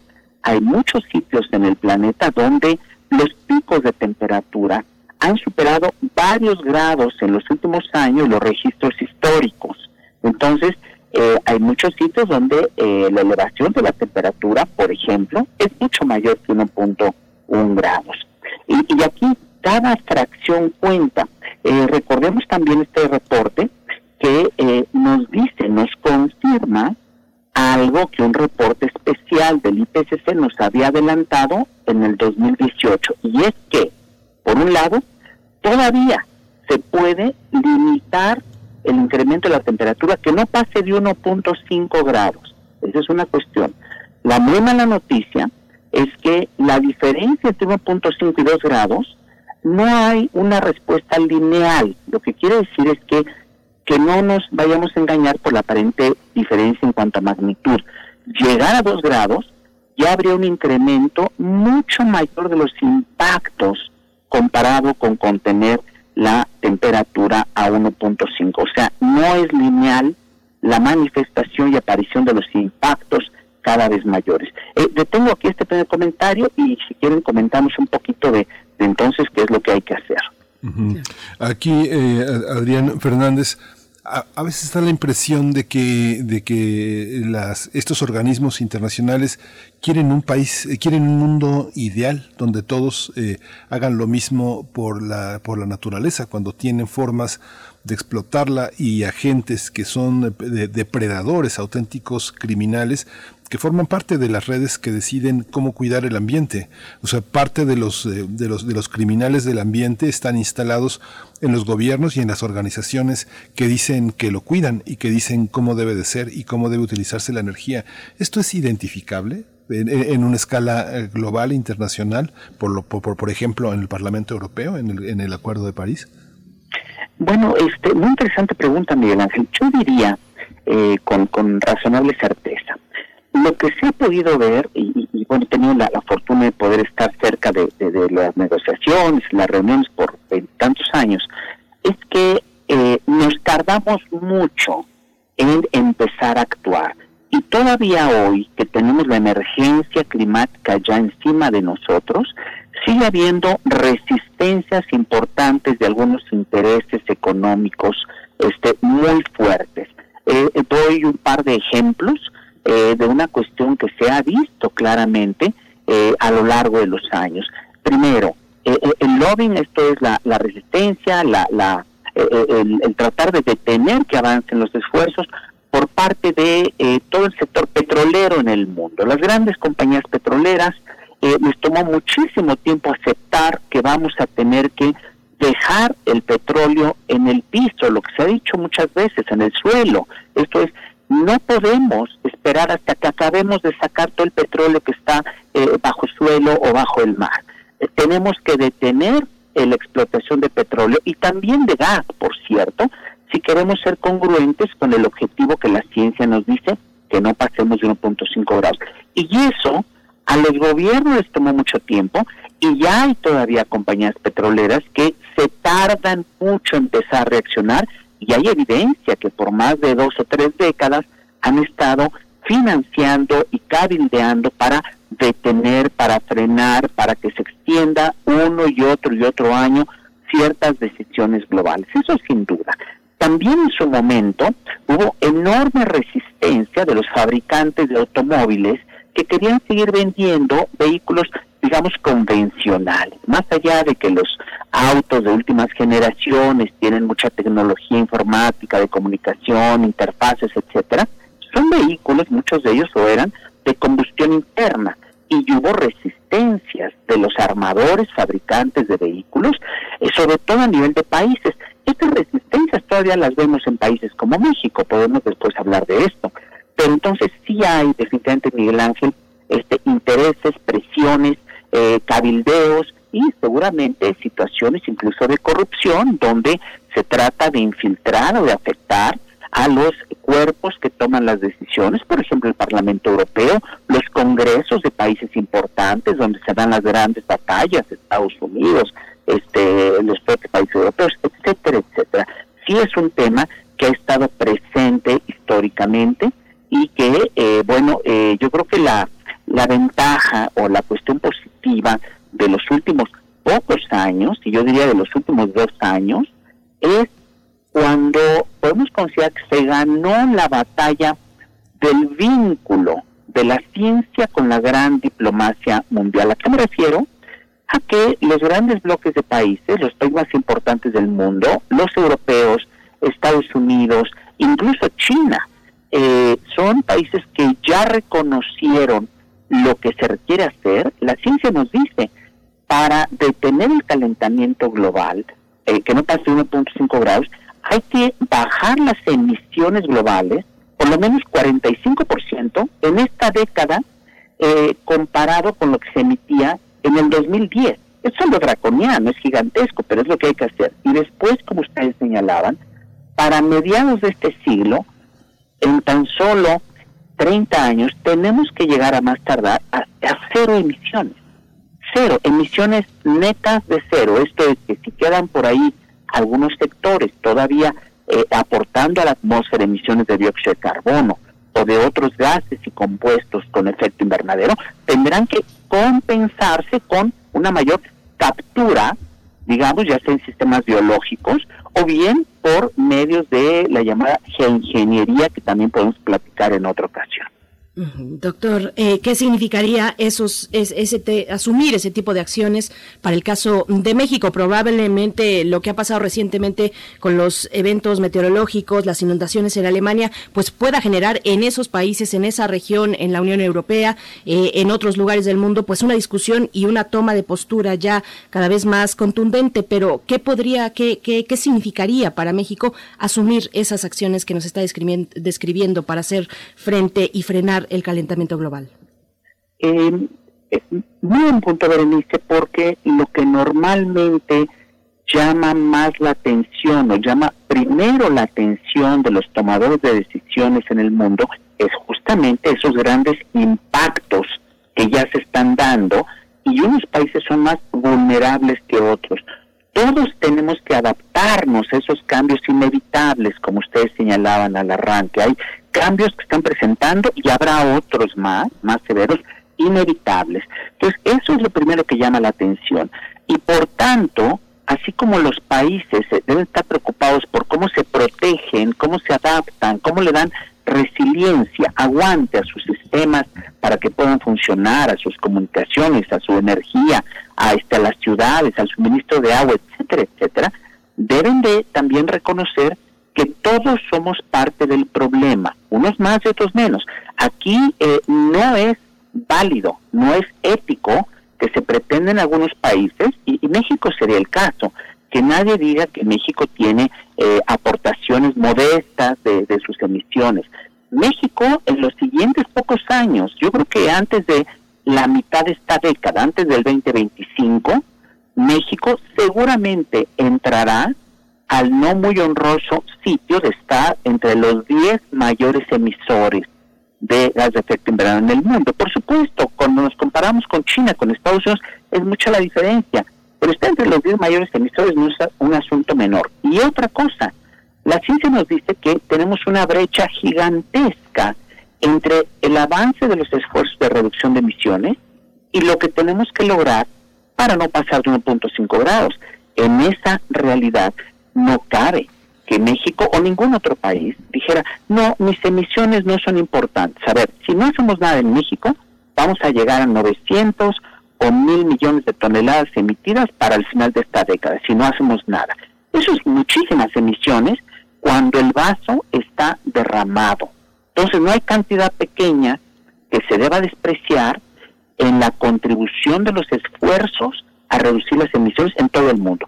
Y otra cosa más, México, ¿con qué cara, como dicen coloquialmente, va a pedir apoyos internacionales para las grandes inversiones que necesitaremos para protegernos y adaptarnos a los impactos del cambio climático si nuestras políticas públicas no son congruentes con lo que la ciencia nos dice y sobre todo congruentes con la con las eh, digamos eh, los beneficios económicos, sociales y ambientales que tendría para nuestro país en adoptar una serie de medidas que nos conviene. Aquí no se trata de sacrificarnos y mucho menos económicamente por apoyar a otros.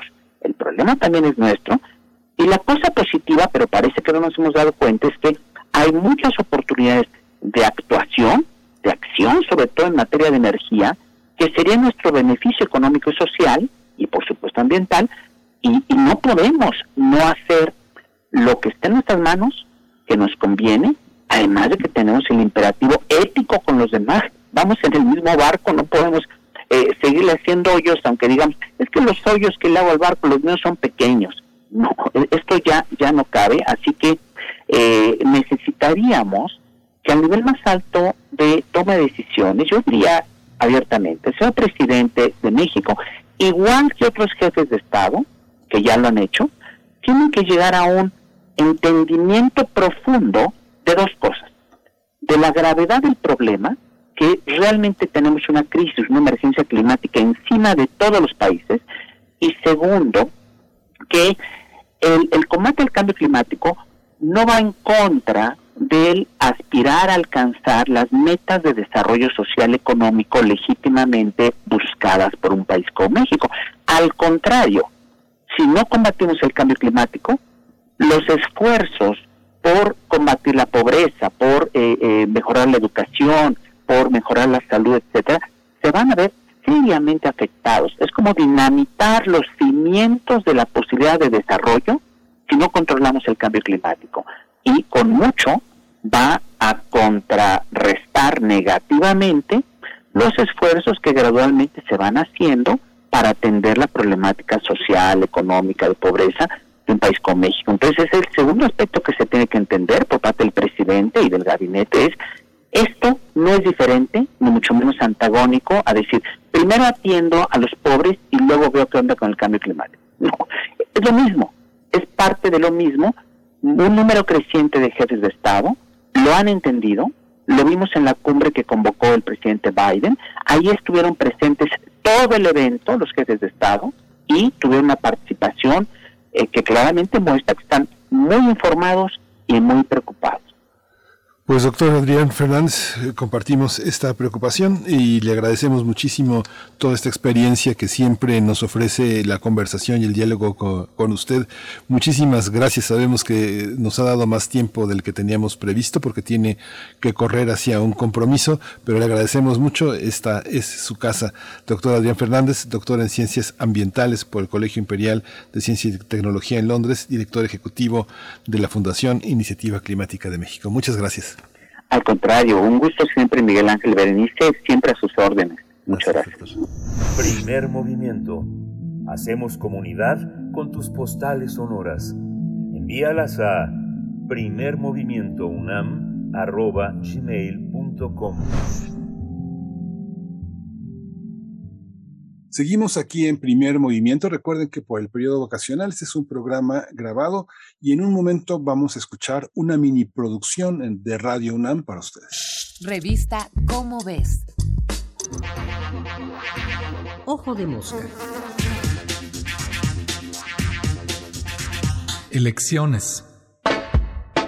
La base de la democracia es, idealmente, el pensamiento racional. Los ciudadanos votan de manera libre para elegir entre varios candidatos, tomando en cuenta las propuestas que presentan, su preparación, antecedentes y su equipo de colaboradores, entre otros factores. Así, con base en información confiable y después de meditar y razonar las distintas opciones, cada ciudadano escoge al candidato que le parece más adecuado, el que más le convence, y le otorga su voto Claro, los ciudadanos pueden equivocarse o los candidatos pueden defraudar las expectativas depositadas en ellos.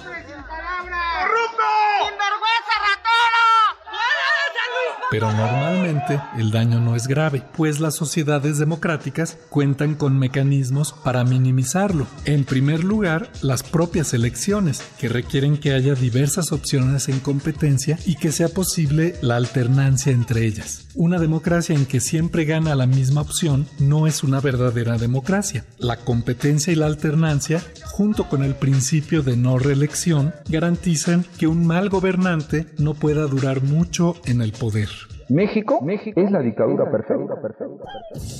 Por desgracia, las democracias ideales no existen. Las opiniones, juicios y decisiones de los ciudadanos pueden ser manipuladas y sesgadas por la información falsa, la propaganda, los prejuicios ideológicos y la natural tendencia humana a evaluar las cosas más visceral que racionalmente. Quizá por eso Winston Churchill dijo su famosa frase, la democracia es la peor forma de gobierno excepto por todas las demás. El caso extremo es una democracia disfuncional donde las decisiones de los ciudadanos no son más racionales que su elección entre varios equipos de fútbol. La democracia ideal es un sistema de competencia electoral en que los candidatos y los partidos políticos que los apoyan, si dan buenos resultados, seguirán obteniendo el apoyo ciudadano. En cambio, la opciones políticas que no den buenos resultados o que no convenzan no tendrán oportunidad de gobernar y pueden llegar a desaparecer. Igual que los mercados, la supervivencia de los organismos en la naturaleza o la ciencia, la democracia es un sistema darwiniano. Es por eso que Carl Sagan, en su libro El mundo y sus demonios, argumentaba que los hábitos de pensamiento científico, la libre circulación de las ideas, su confrontación con la evidencia y su discusión amplia racional y crítica eran esencialmente los mismos hábitos que necesita un buen ciudadano en una democracia y que la educación y la cultura científicas ayudan a tener sociedades más democráticas.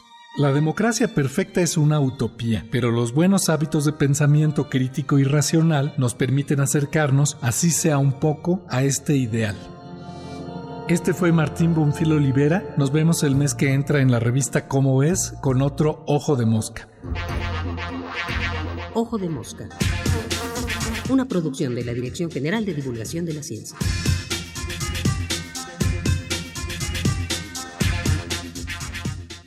Revista Cómo ves. Seguimos aquí en primer movimiento. Recuerden que por periodo vacacional este es un programa grabado y les ponemos a su disposición esta música que hemos seleccionado que podrán escuchar también en las listas de Spotify.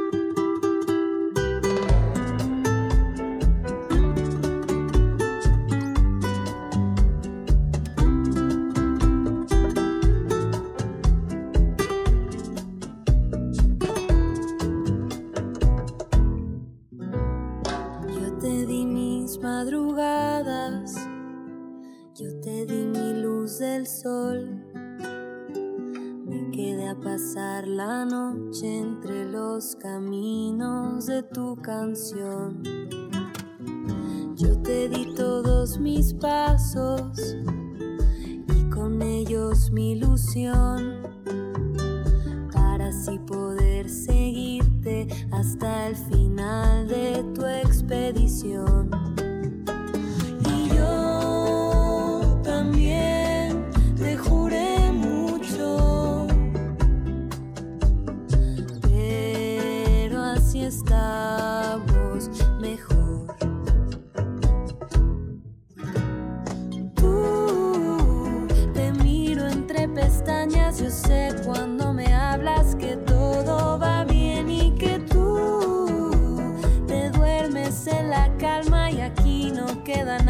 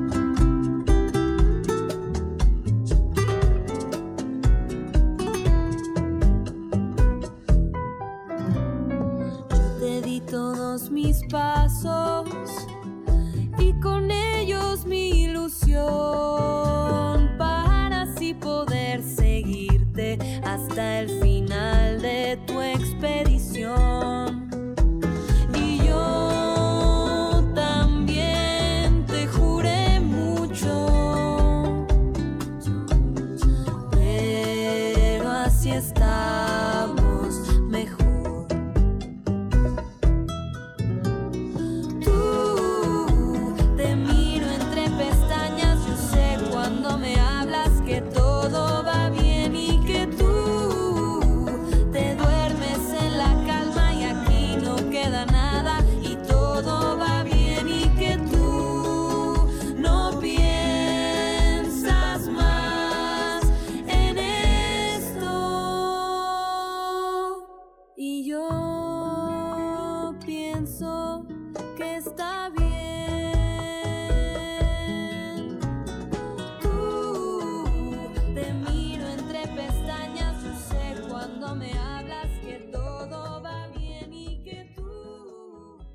Y es el momento ya de despedirnos de la radio Nicolaita que nos ha alojado en el 104.3 durante esta hora. Gracias, gracias por su escucha. Nosotros seguimos aquí en primer movimiento. Estamos despidiendo nuestra segunda hora de transmisión. Les recordamos que este es un programa grabado con una retransmisión de entrevistas, una selección de Frida Saldívar y de todo el equipo en realidad, porque este esfuerzo se hace en conjunto. Así es que, bueno, durante esta, esta semana estaremos de esta misma manera en este formato grabado y ya el próximo lunes 10 de enero 2022 regresamos eh, en vivo a las frecuencias universitarias. Vamos a hacer el corte de la hora y volvemos. Síguenos en redes sociales. Encuéntranos en Facebook como Primer Movimiento y en Twitter como arroba PMovimiento. Hagamos comunidad.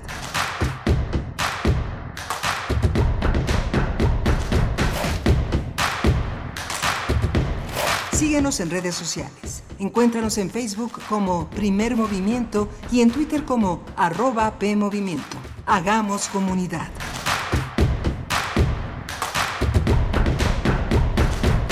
Hola, buenos días. Ya son poco más de las nueve de la mañana. Digo poco más de las nueve sin precisar porque estamos grabados y no sabemos exactamente dónde apunta el minutero del reloj esta mañana, pero sí sabemos que tenemos una mañana llena de contenidos, una mesa del día interesante, por supuesto, la poesía necesaria y el inicio pues de actividades en esta semana, en esta primera semana de enero en la que iniciamos con una programación grabada, una selección que hemos hecho para ustedes para recuperar toda esta manera de hacer comunidad universitaria entre nosotros. Quédese aquí, vamos a escuchar los siguientes materiales.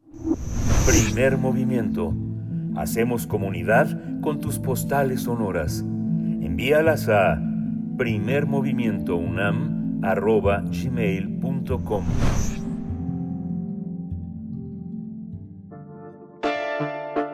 Es hora de Poesía Necesaria. No menos poderosa, El tiempo y sus mastines de Vicente Quirarte, editado por el Colegio Nacional, guarda un bello poema que se llama Encuentro con la nieve, dedicado a Nelson de Vega.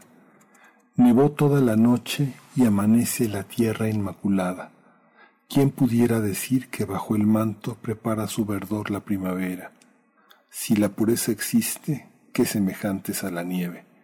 Hoja blanca, cedida por el mundo para probar que nada permanece.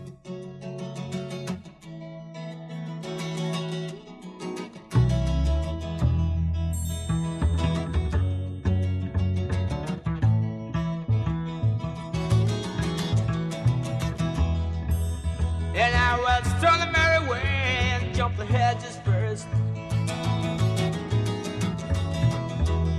And I will drink the clear, clean water for to quench my thirst. And I'll show out the ferry boats and they'll get high.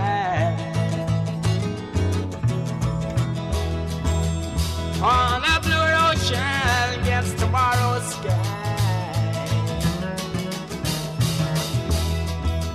And I will never grow so old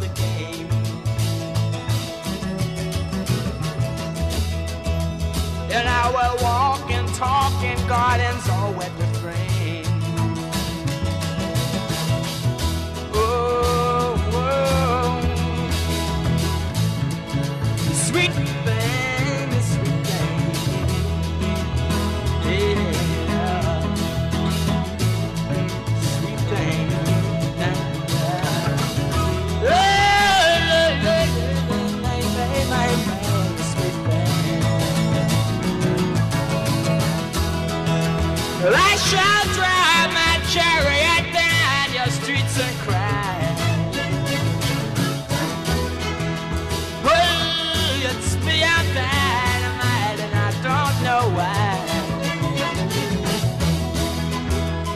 wish I'd take me strongly in your arms.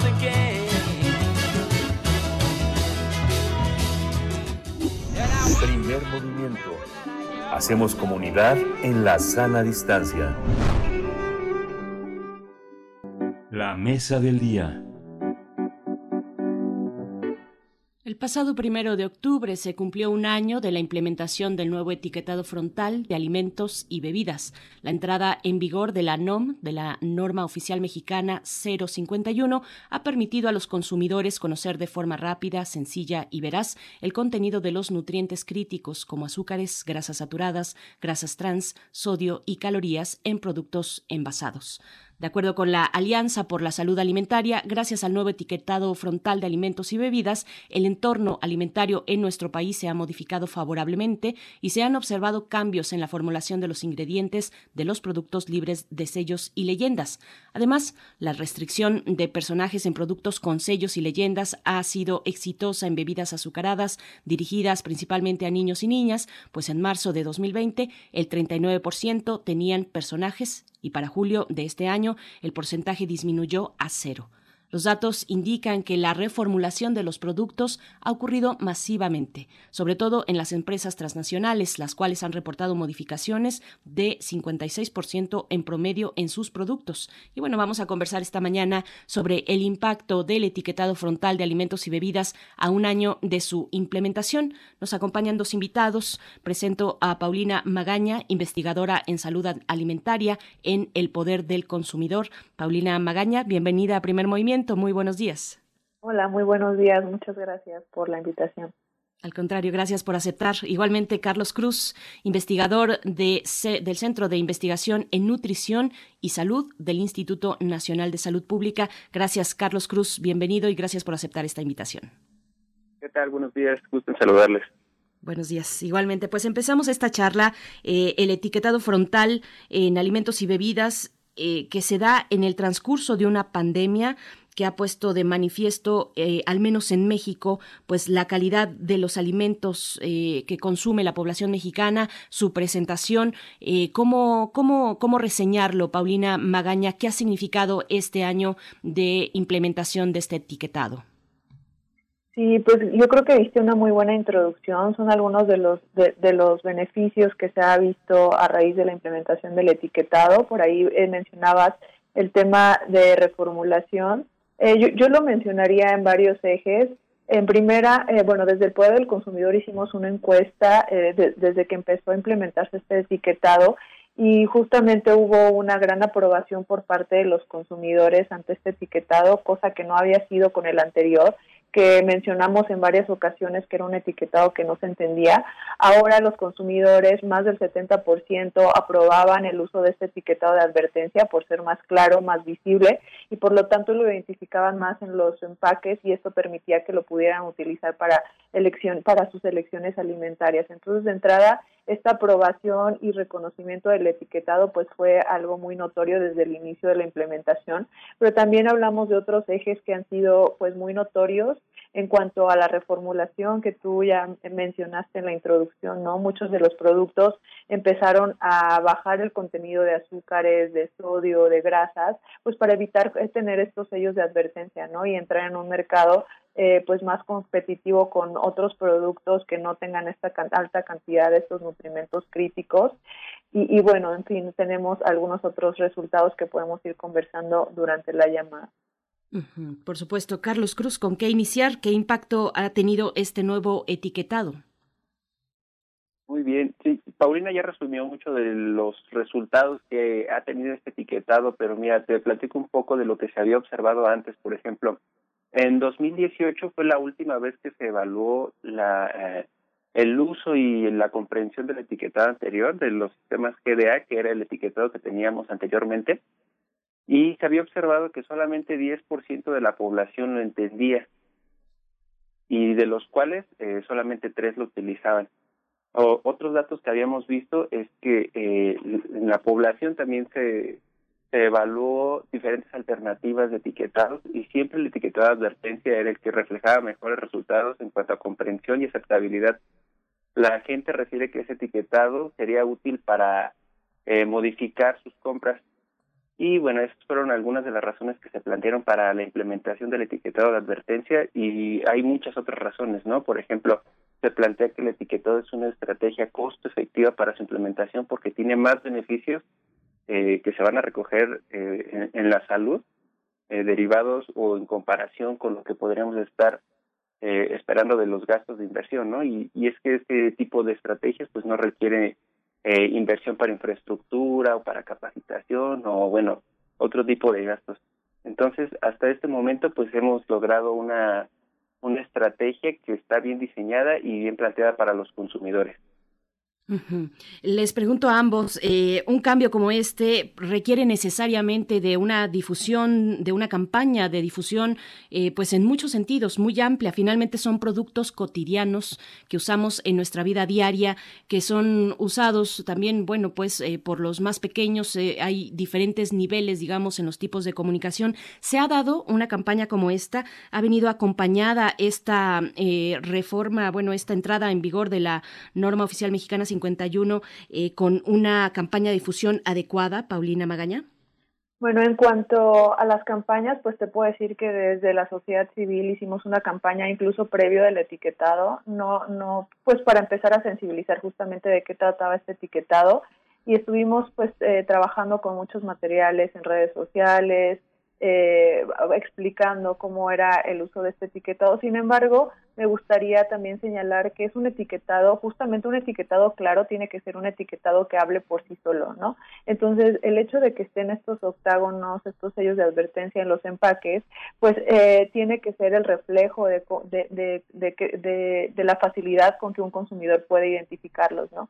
Entonces, justamente eh, también hicimos ejercicios en grupos focales con niños, ¿no? Identificando este etiquetado de advertencia en comparación con el etiquetado GDA que ya mencionaba Carlos que teníamos anteriormente y los niños pudieron identificar los productos no saludables simplemente por ver estos sellos de advertencia y estas eh, y estas frases que tienen estos sellos como exceso de azúcares, ¿no? Entonces sí es importante esta campaña, desde la sociedad civil la tuvimos, pero también es cabe resaltar que es un etiquetado que eh, pues que es muy es muy claro, es muy visible y que y que la mayoría de la población pues lo ha identificado y lo ha entendido. Precisamente por eso lo pregunto, Carlos Cruz, por lo que comentabas. Antes eh, prácticamente se necesitaba un máster para poder leer eh, los etiquetados. Eh, ¿Tú crees que ha sido una campaña de difusión pues que ha logrado sus objetivos? Sí, claro. la mayoría de las campañas de comunicación han estado promovidas por parte de del sector de la sociedad civil, principalmente el Poder del Consumidor o Alianza por la Salud Alimentaria. Desde nuestro lado también hemos hecho algunas capacitaciones, pero han estado más enfocadas a personal de salud, por ejemplo, a médicos, nutriólogos, enfermeras, etcétera. Y estas eh, estrategias que hemos tratado de hacer es para que adopten el, el etiquetado como una forma de promover una alimentación más saludable en eh, la población, principalmente en sus pacientes.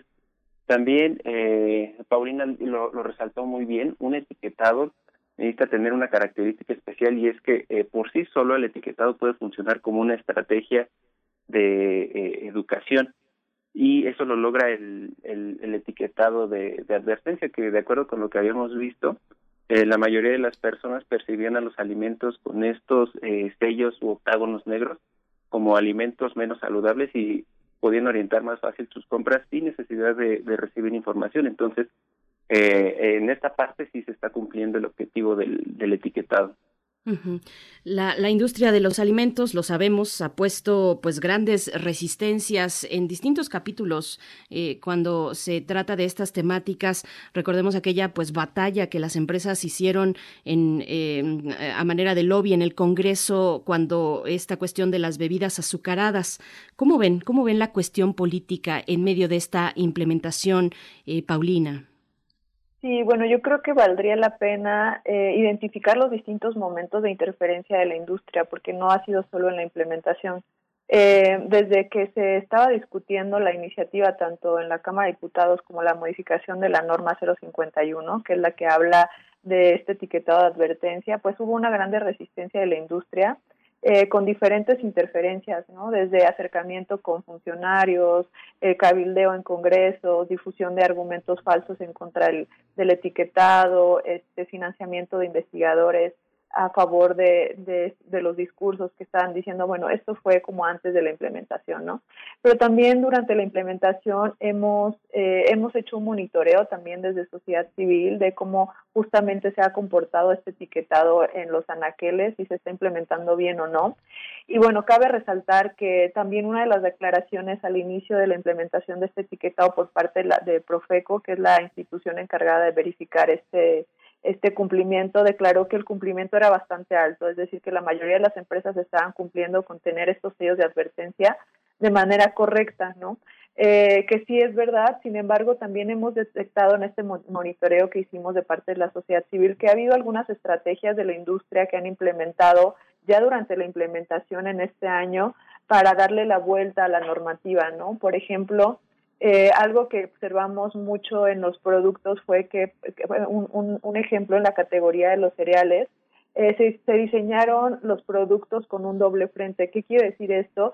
Que la misma imagen o la misma este tipo de, de cara estaba en la parte frontal y en la parte trasera, ¿no?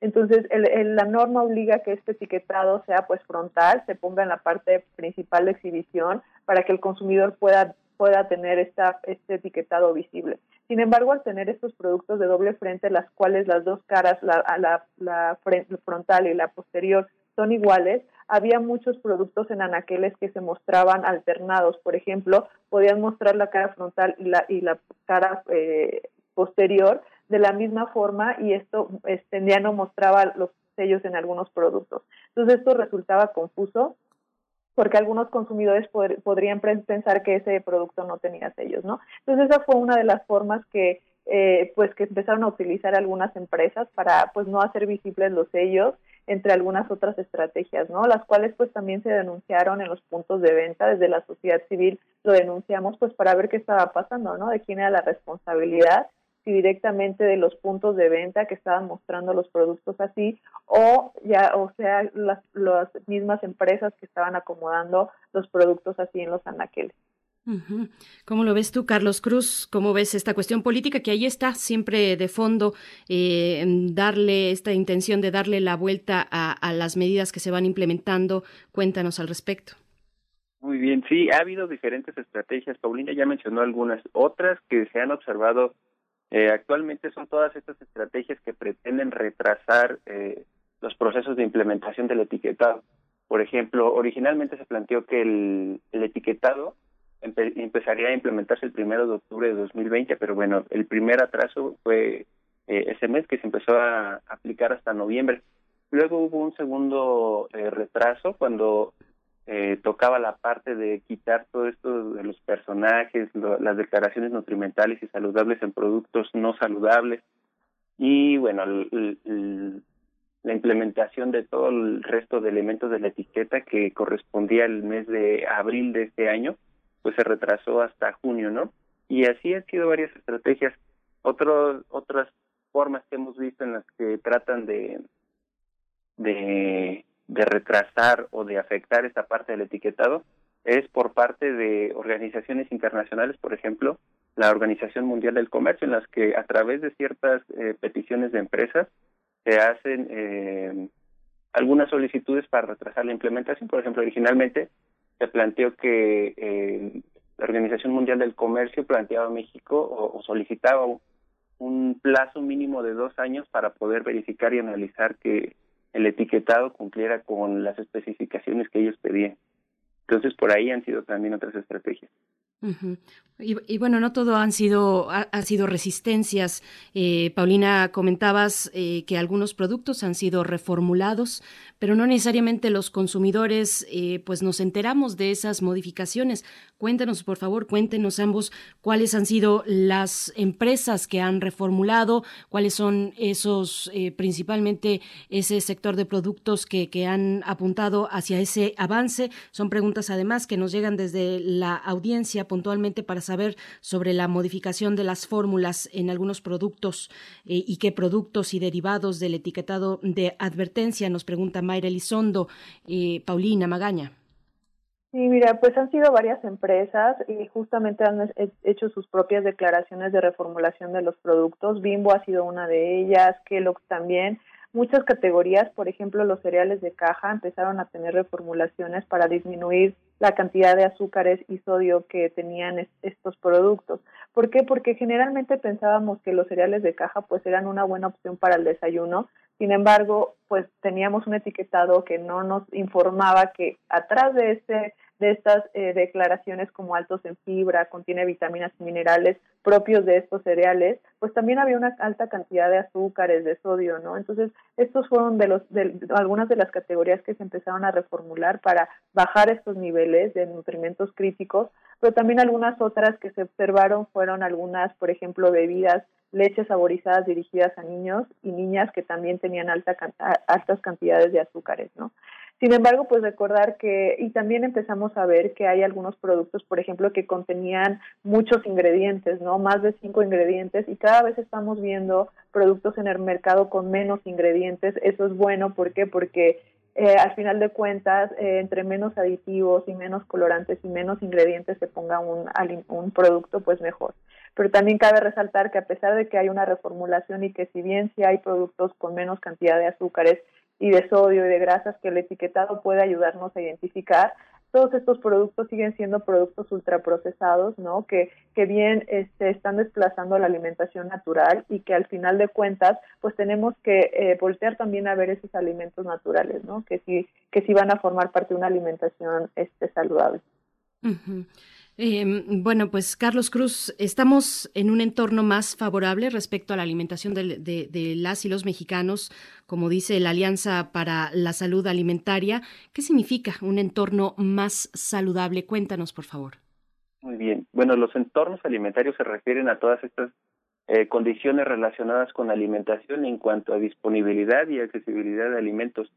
Una característica de nuestro entorno es que eh, muchos de los alimentos que estaban a nuestro alcance eran alimentos ultraprocesados. Por ejemplo, tú puedes entrar a un supermercado y de forma rápida, tres cuartas partes de todos los productos que se ofrecen ahí son alimentos ultraprocesados. Estos alimentos pues se caracterizan por tener cantidades excesivas de azúcares, grasa y sodio y son el, el blanco principal de, de las políticas en salud pública y nutrición. Son todos esos alimentos que se pretenden eh, restringir o regular su consumo porque son los que contribuyen con eh, la mayor parte de ingredientes no recomendables en nuestra alimentación.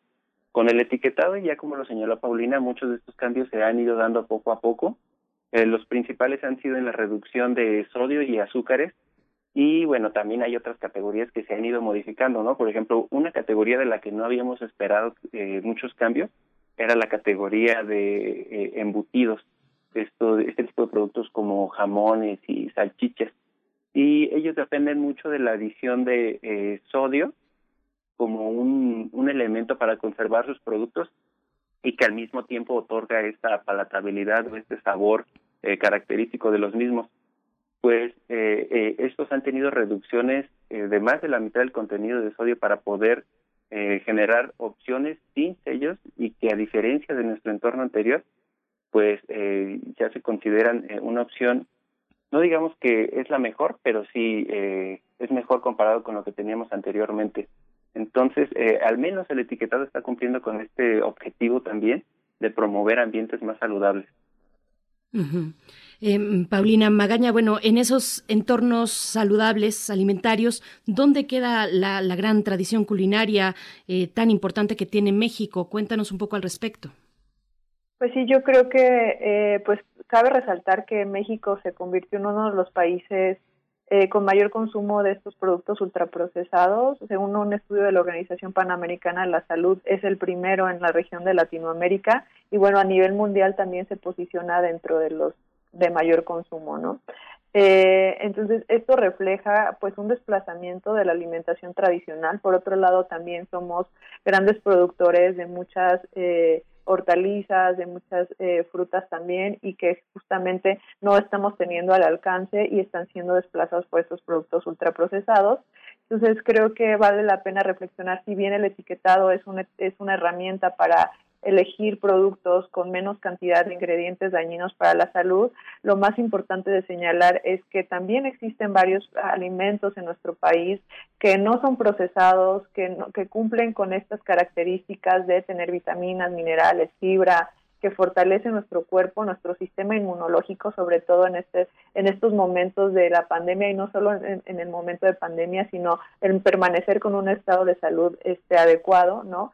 Y que justamente pues están siendo desplazados por la sobreoferta de estos este, productos ultraprocesados que también vienen acompañadas de un marketing impresionante, ¿no? Que está cada vez permeando más en las decisiones de los consumidores y en las emociones también, ¿no? Porque no, porque también observamos justamente en este cambio etiquetado cuando se dejaron de utilizar los personajes a raíz de esta nueva restricción de, de, los de los productos de los personajes de los empaques pues también vimos una gran nostalgia no entonces estamos viendo que este marketing pues también está afectando la decisión de consumo no claro.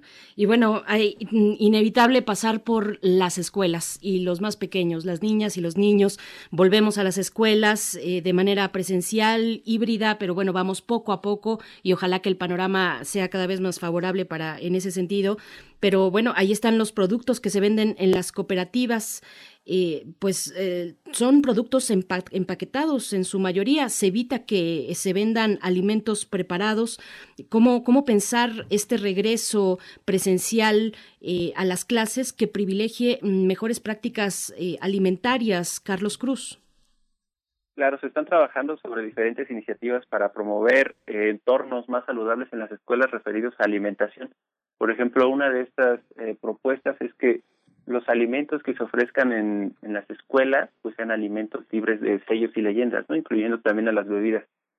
Eh, hay otras estrategias, por ejemplo, por parte de todos estos programas que distribuyen alimentos, como pueden ser eh, el programa de desayunos escolares fríos del DIF, también se plantean cambios en la forma en la que ellos están eh, funcionando para distribuir estos alimentos, ¿no? También pensando que si van a ser alimentos empaquetados, pues estos deberían ser alimentos libres de sellos y leyendas.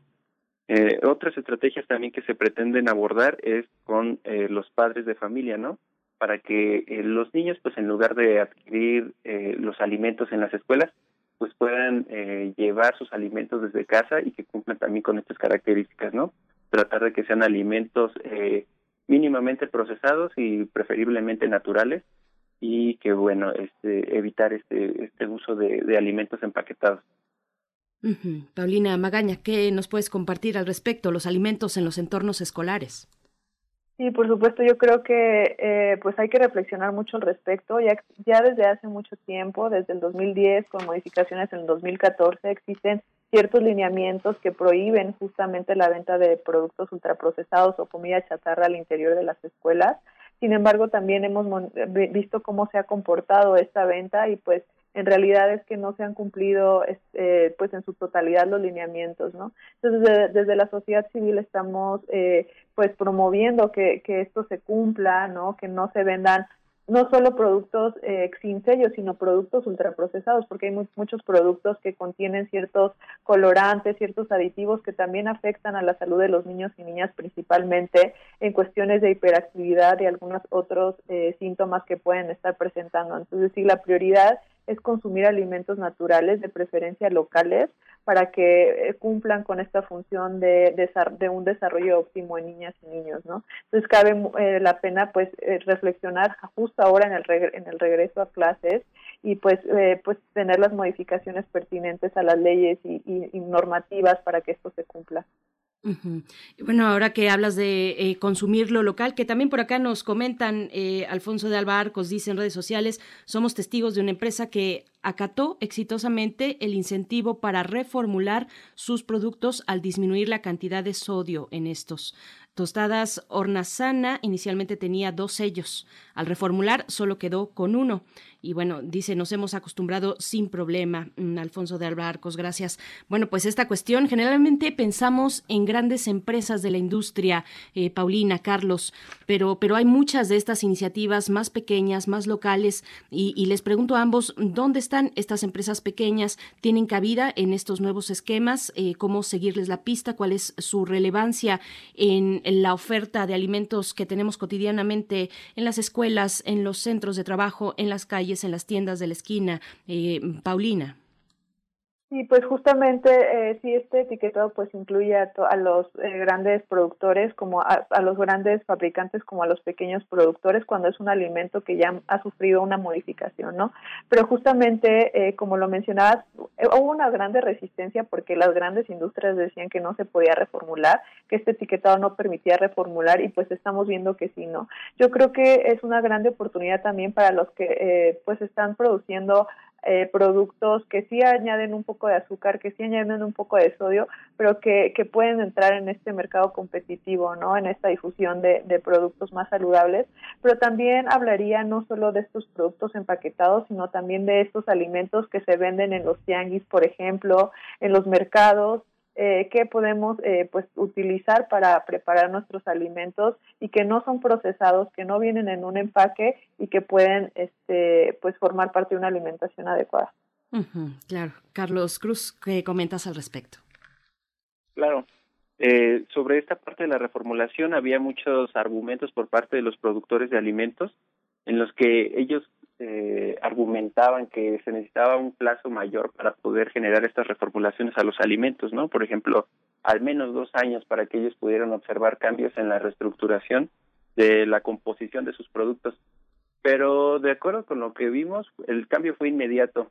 Eh, nosotros habíamos analizado datos de, de los alimentos ofertados en el mercado mexicano eh, previo a la implementación del etiquetado y algunos cambios que se habían observado era el casi todas las botanas eh, saladas o frituras estas de, de maíz o de papa contenían excesos de sodio y de grasa saturada y ahora ya no. Esto habla de cambios en la forma en la que se están utilizando los ingredientes, es decir, que se están reduciendo o bien que están generando cambios en los procesos, ¿no? Por ejemplo, la grasa saturada se puede generar por mantenerla mucho tiempo en cocción.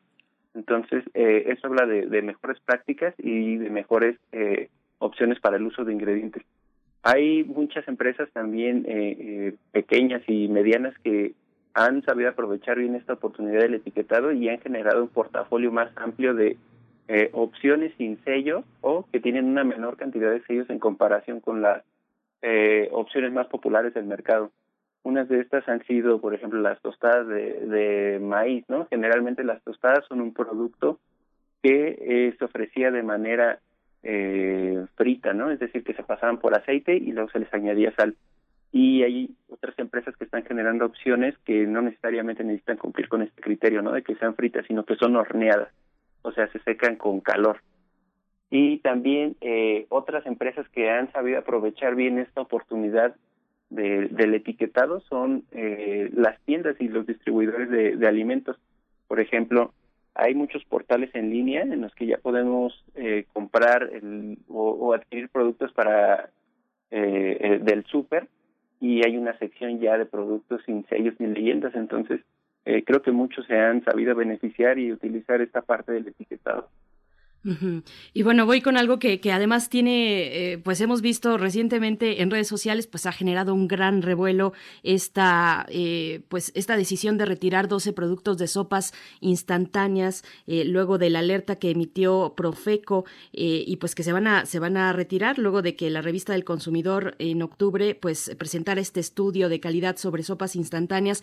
¿Qué lugar ocupan y que siguen ocupando estos productos en la dieta de la población mexicana? ¿Cómo vieron esta, pues esta noticia, Paulina?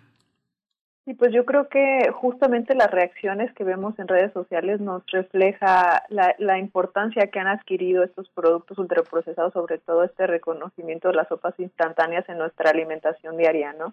Entonces yo lo vería como algo que, que llama la atención en un sentido de, de, pues de voltear a ver que sí se están consumiendo estos productos, ¿no? Por la reacción que están generando.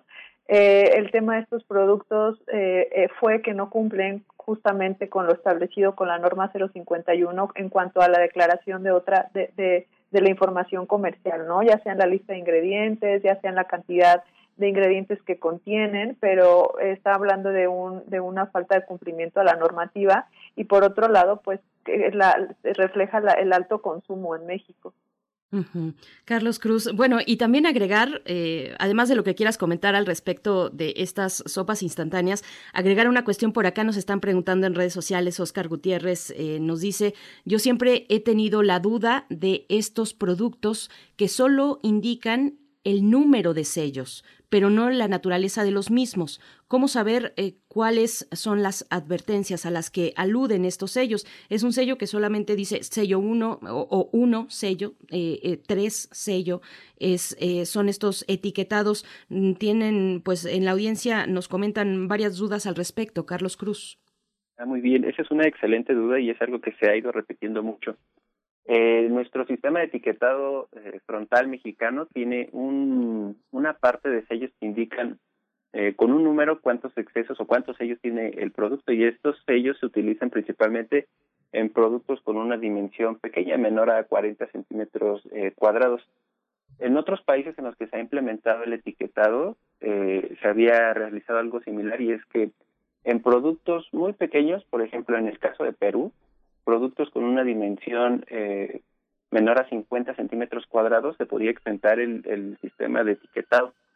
Entonces, ¿qué pasó en, en, ese país? Pues muchas de las empresas empezaron a generar eh, opciones más pequeñas de productos para poder librarse del sello y es que eh, la, dinámica o la forma de utilizar el, el, etiquetado de advertencia es que elijas productos preferentemente sin sellos de advertencia y se generaban estas distorsiones de mensajes en México pudimos evitar eso y tuvimos que adaptar un sistema con estos eh, sellos numéricos que eh, indican cuántos excesos tiene el producto. La forma más fácil de verificar qué excesos es los que tiene el, el producto es comparar con una versión más grande del mismo. Y eh, bueno, otra forma en la que se puede utilizar esto, esta parte de los sellos numéricos es comparando siempre entre productos similares, por ejemplo, dulces con dulces, y escogiendo el que tenga el menor número o el número más pequeño. Por supuesto. Bueno, pues ya nos vamos acercando al cierre. Les comparto un par de comentarios de la audiencia. Dice Hernán Garza, ¿son alimentos los productos ultraprocesados? ¿Deberíamos tratarlos como adictivos bajo la tutela del Sistema Nacional de Protección de Niñas, Niños y Adolescentes? Eh, igualmente, R. Guillermo dice, en embutidos lo peligroso son los nitritos y nitratos, pues al freírlos generan productos procancerígenos, el uso excesivo de ácido acético y algunos colorantes. Bueno, pues ahí están estos comentarios y, les pido pues una, eh, pues para el cierre, Paulina y Carlos, eh, ¿qué falta en esta ruta hacia entornos más favorables con la alimentación en la población mexicana, Paulina? Sí, bueno, yo, yo señalaría los beneficios que ha traído el etiquetado, ¿no? Como herramienta de información a los consumidores, pero también como incentivo para las empresas a reformular sus productos. Creo que ha tenido grandes beneficios a pesar de toda la resistencia por parte de la industria que hubo. Entonces, utilizar el, etiquetado como una herramienta para elegir productos con menos sellos me parece que es una buena opción, pero también, este, pues, voltear a ver aquellos productos naturales, ¿no? Ya sea, pues, la, la preferen de preferencia consumirlos en lugares locales, en mercados, en tianguis, pero también dentro de los supermercados hay secciones en donde podemos encontrar frutas, verduras que no son procesados, que son pasillos completamente de productos mínimamente procesados o sin procesar, ¿no? Entonces, eh, me quedaría con eso, o sea, sí, sí es un avance el etiquetado, hace mucho, muchas, hacen falta actividades por hacer en torno al combate a la obesidad, como es la regulación de la mercadotecnia, del marketing, como lo mencionaba, también influye sobre las elecciones de alimentos, verificar que en las escuelas sí se estén esté vendiendo alimentos saludables, entre otras acciones que se necesitan hacer. Más comentarios, Huehuetlacatl en Twitter dice, el problema con los sellos es que tienen valor cualitativo, pero no dan pistas cuantitativas. R. Guillermo dice, eso sí me pega, adiós amiga Maruchan. Andrea Smart dice, qué bueno que ya están regulando a las empresas. Estas también han influido mucho en la epidemia de obesidad y comorbilidades que existen en nuestro país. Pues bueno, Carlos Cruz, un comentario sobre esta ruta hacia entornos más favorables con la alimentación, por favor. Claro, yo creo que debemos tener claro qué es el etiquetado y cuál es su función, ¿no? El etiquetado es una estrategia que eh, pretende ayudar a la mayoría de los consumidores a realizar o, o facilitar las herramientas para generar decisiones más saludables, ¿no? Y con base a esto, pues vamos a presentar eh, diferentes cambios en nuestra alimentación. El principal es eh, la disminución en la ingesta de estos componentes que podríamos considerar eh, no benéficos para la salud, principalmente los azúcares añadidos, las grasas saturadas, grasas trans y sodio. Todavía queda mucho por hacer y es eh, fomentar el consumo de los alimentos eh, naturales o mínimamente procesados y es que estos han estado opacados por todo el alcance que tiene la industria alimentaria para tratar de eh, promover sus productos, ¿no? Entonces, eh, yo invitaría también a, utilizar el etiquetado, pero preferir todas estas eh, eh, opciones de alimentos que tenemos sin sellos, que, eh, bueno, pues generalmente son opciones muy saludables y que van a, van a responder bien a, a nuestros objetivos de salud y de nutrición. Ahí una buena pista. Pues bueno, Carlos Cruz, investigador del Centro de Investigación en Nutrición y Salud del Instituto Nacional de Salud Pública. Gracias por esta participación. Muy buen día. Gracias, buenos días. Hasta pronto. Igualmente, Paulina Magaña, investigadora en salud alimentaria en El Poder del Consumidor. Pues muchas gracias por participar esta mañana. Muchas gracias a ustedes. Buen día. Hasta pronto. Pues son las nueve con 47 minutos. Vamos a ir con química, pero antes con algo de música a cargo de Alex Cuba. Solo mía es el título de esta canción.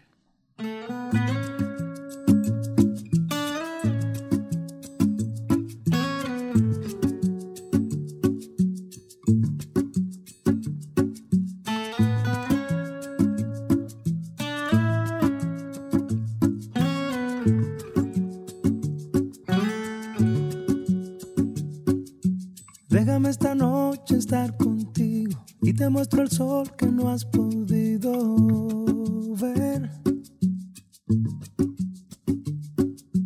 Déjame con ansias consolarte y decirte que si hay vida en Marte, ven. Déjame jugar, enamorarte, el juego donde el corazón se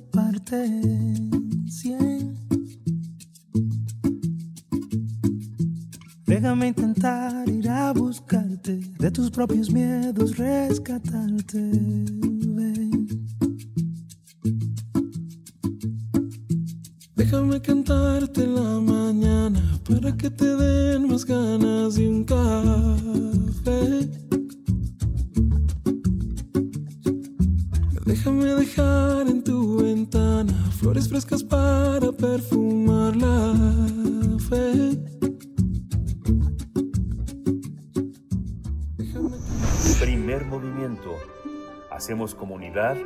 sana distancia.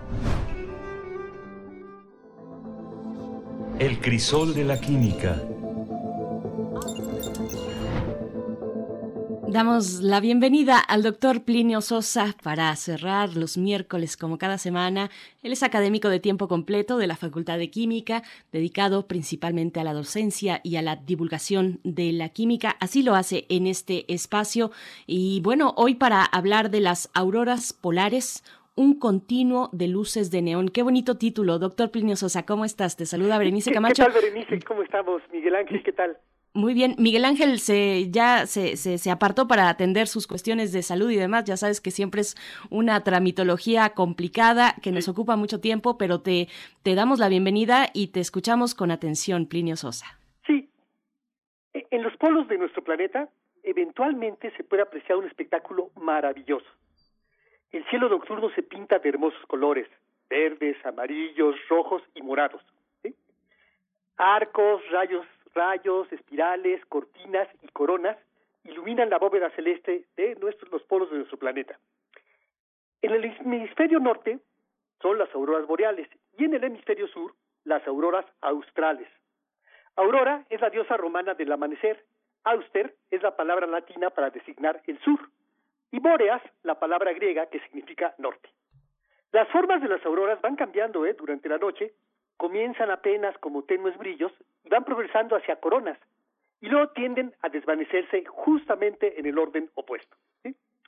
Eh, bueno, primero así nomás en pocas palabras, el fenómeno tiene que ver con lo giga y con lo nano, porque el gigantesco Sol emite el llamado viento solar, una corriente de electrones, protones y núcleos de helio, eh, y esos al llegar a la Tierra eh, ese flujo de partículas enanitas cargadas eléctricamente es desviado hacia los polos.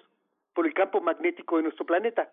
Ahí chocan con los átomos y moléculas de nuestra atmósfera. Estas colisiones provocan que los electrones del nitrógeno y el oxígeno absorban energía y pasen a estados más alejados de sus respectivos núcleos. Luego, al regresar a su estado de más baja energía, emiten en forma de luz la misma energía que habían absorbido. Pero podemos verlo con un poquito más de detalle. Eh, digamos, las partículas cargadas que se encuentran en la corona solar, la capa más externa del Sol, tienden a escapar de la atracción gravitacional de, la estrella, generando el viento solar. El propio campo magnético del Sol las acelera y las canaliza en todas direcciones, pudiendo llegar inclusive a otros astros como la Tierra, por ejemplo. De hecho, nuestro planeta está constantemente inmerso en el viento solar. Afortunadamente, el campo magnético de nuestro planeta nos protege.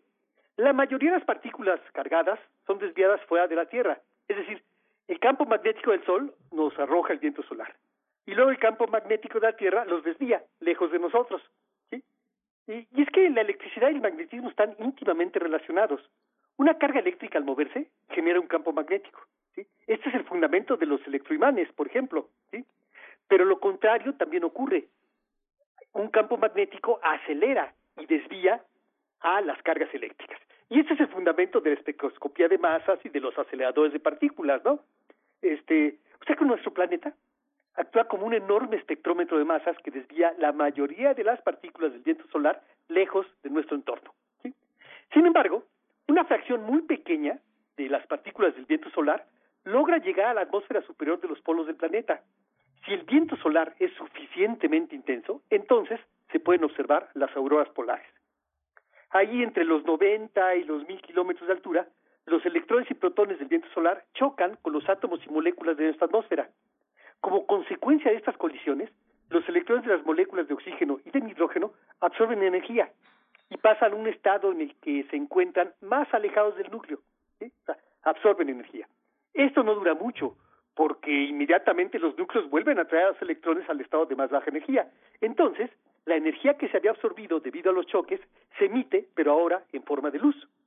El regreso de los electrones a su estado de más baja energía en el oxígeno emite el verde y el, el verde amarillo y el rojo morado, ¿no? Los verdes y los rojos son cuando los electrones del oxígeno regresan a su estado de baja energía. Por su parte, la transición de los electrones de los átomos de nitrógeno produce una luz azulada de los átomos, átomos sueltos. Pero también puede pasar con las moléculas, moléculas de nitrógeno, N2, dos átomos juntos, ¿sí? Eh, son responsables del rojo púrpura que se observa en los bordes más bajos de las auroras. Entonces, todos los colores son de quintillones, sextillones, no sé cuántos de eh, átomos que están siendo golpeados por los el viento solar y que sus electrones suben y bajan y al bajar emiten esos colores preciosos, ¿no? Durante un tiempo grande. El proceso es similar al que ocurre en los tubos de neón de los anuncios. En un tubo de neón, el voltaje aplicado hace que los electrones brinquen, ¿no? Lo pongo entre comillas, a estados de mayor energía. Luego, al regresar a su estado estable, emiten la típica luz rosa que todos conocemos. Una reflexión final. O sea que nuestros cielos polares se comportan como un enorme continuo de luces de neón que delinean caprichosas figuras al compás que le impone el inconmovible imán que nosotros, diminutos Homo sapiens, llamamos Tierra. Qué maravilla, doctor Plinio Sosa, la explicación científica detrás de la belleza. Te, te agradecemos, como siempre, eh, tu participación. Te deseamos lo mejor esta semana y nos encontramos el próximo miércoles. Muy bien, Bere, nos vemos el próximo miércoles. Primer movimiento. Hacemos comunidad con tus postales sonoras. Envíalas a primermovimientounam.gmail.com Seguimos aquí en primer movimiento. Recuerden que por periodo vacacional este es un programa grabado y les ponemos a su disposición esta música que hemos seleccionado que podrán escuchar también en las listas de Spotify.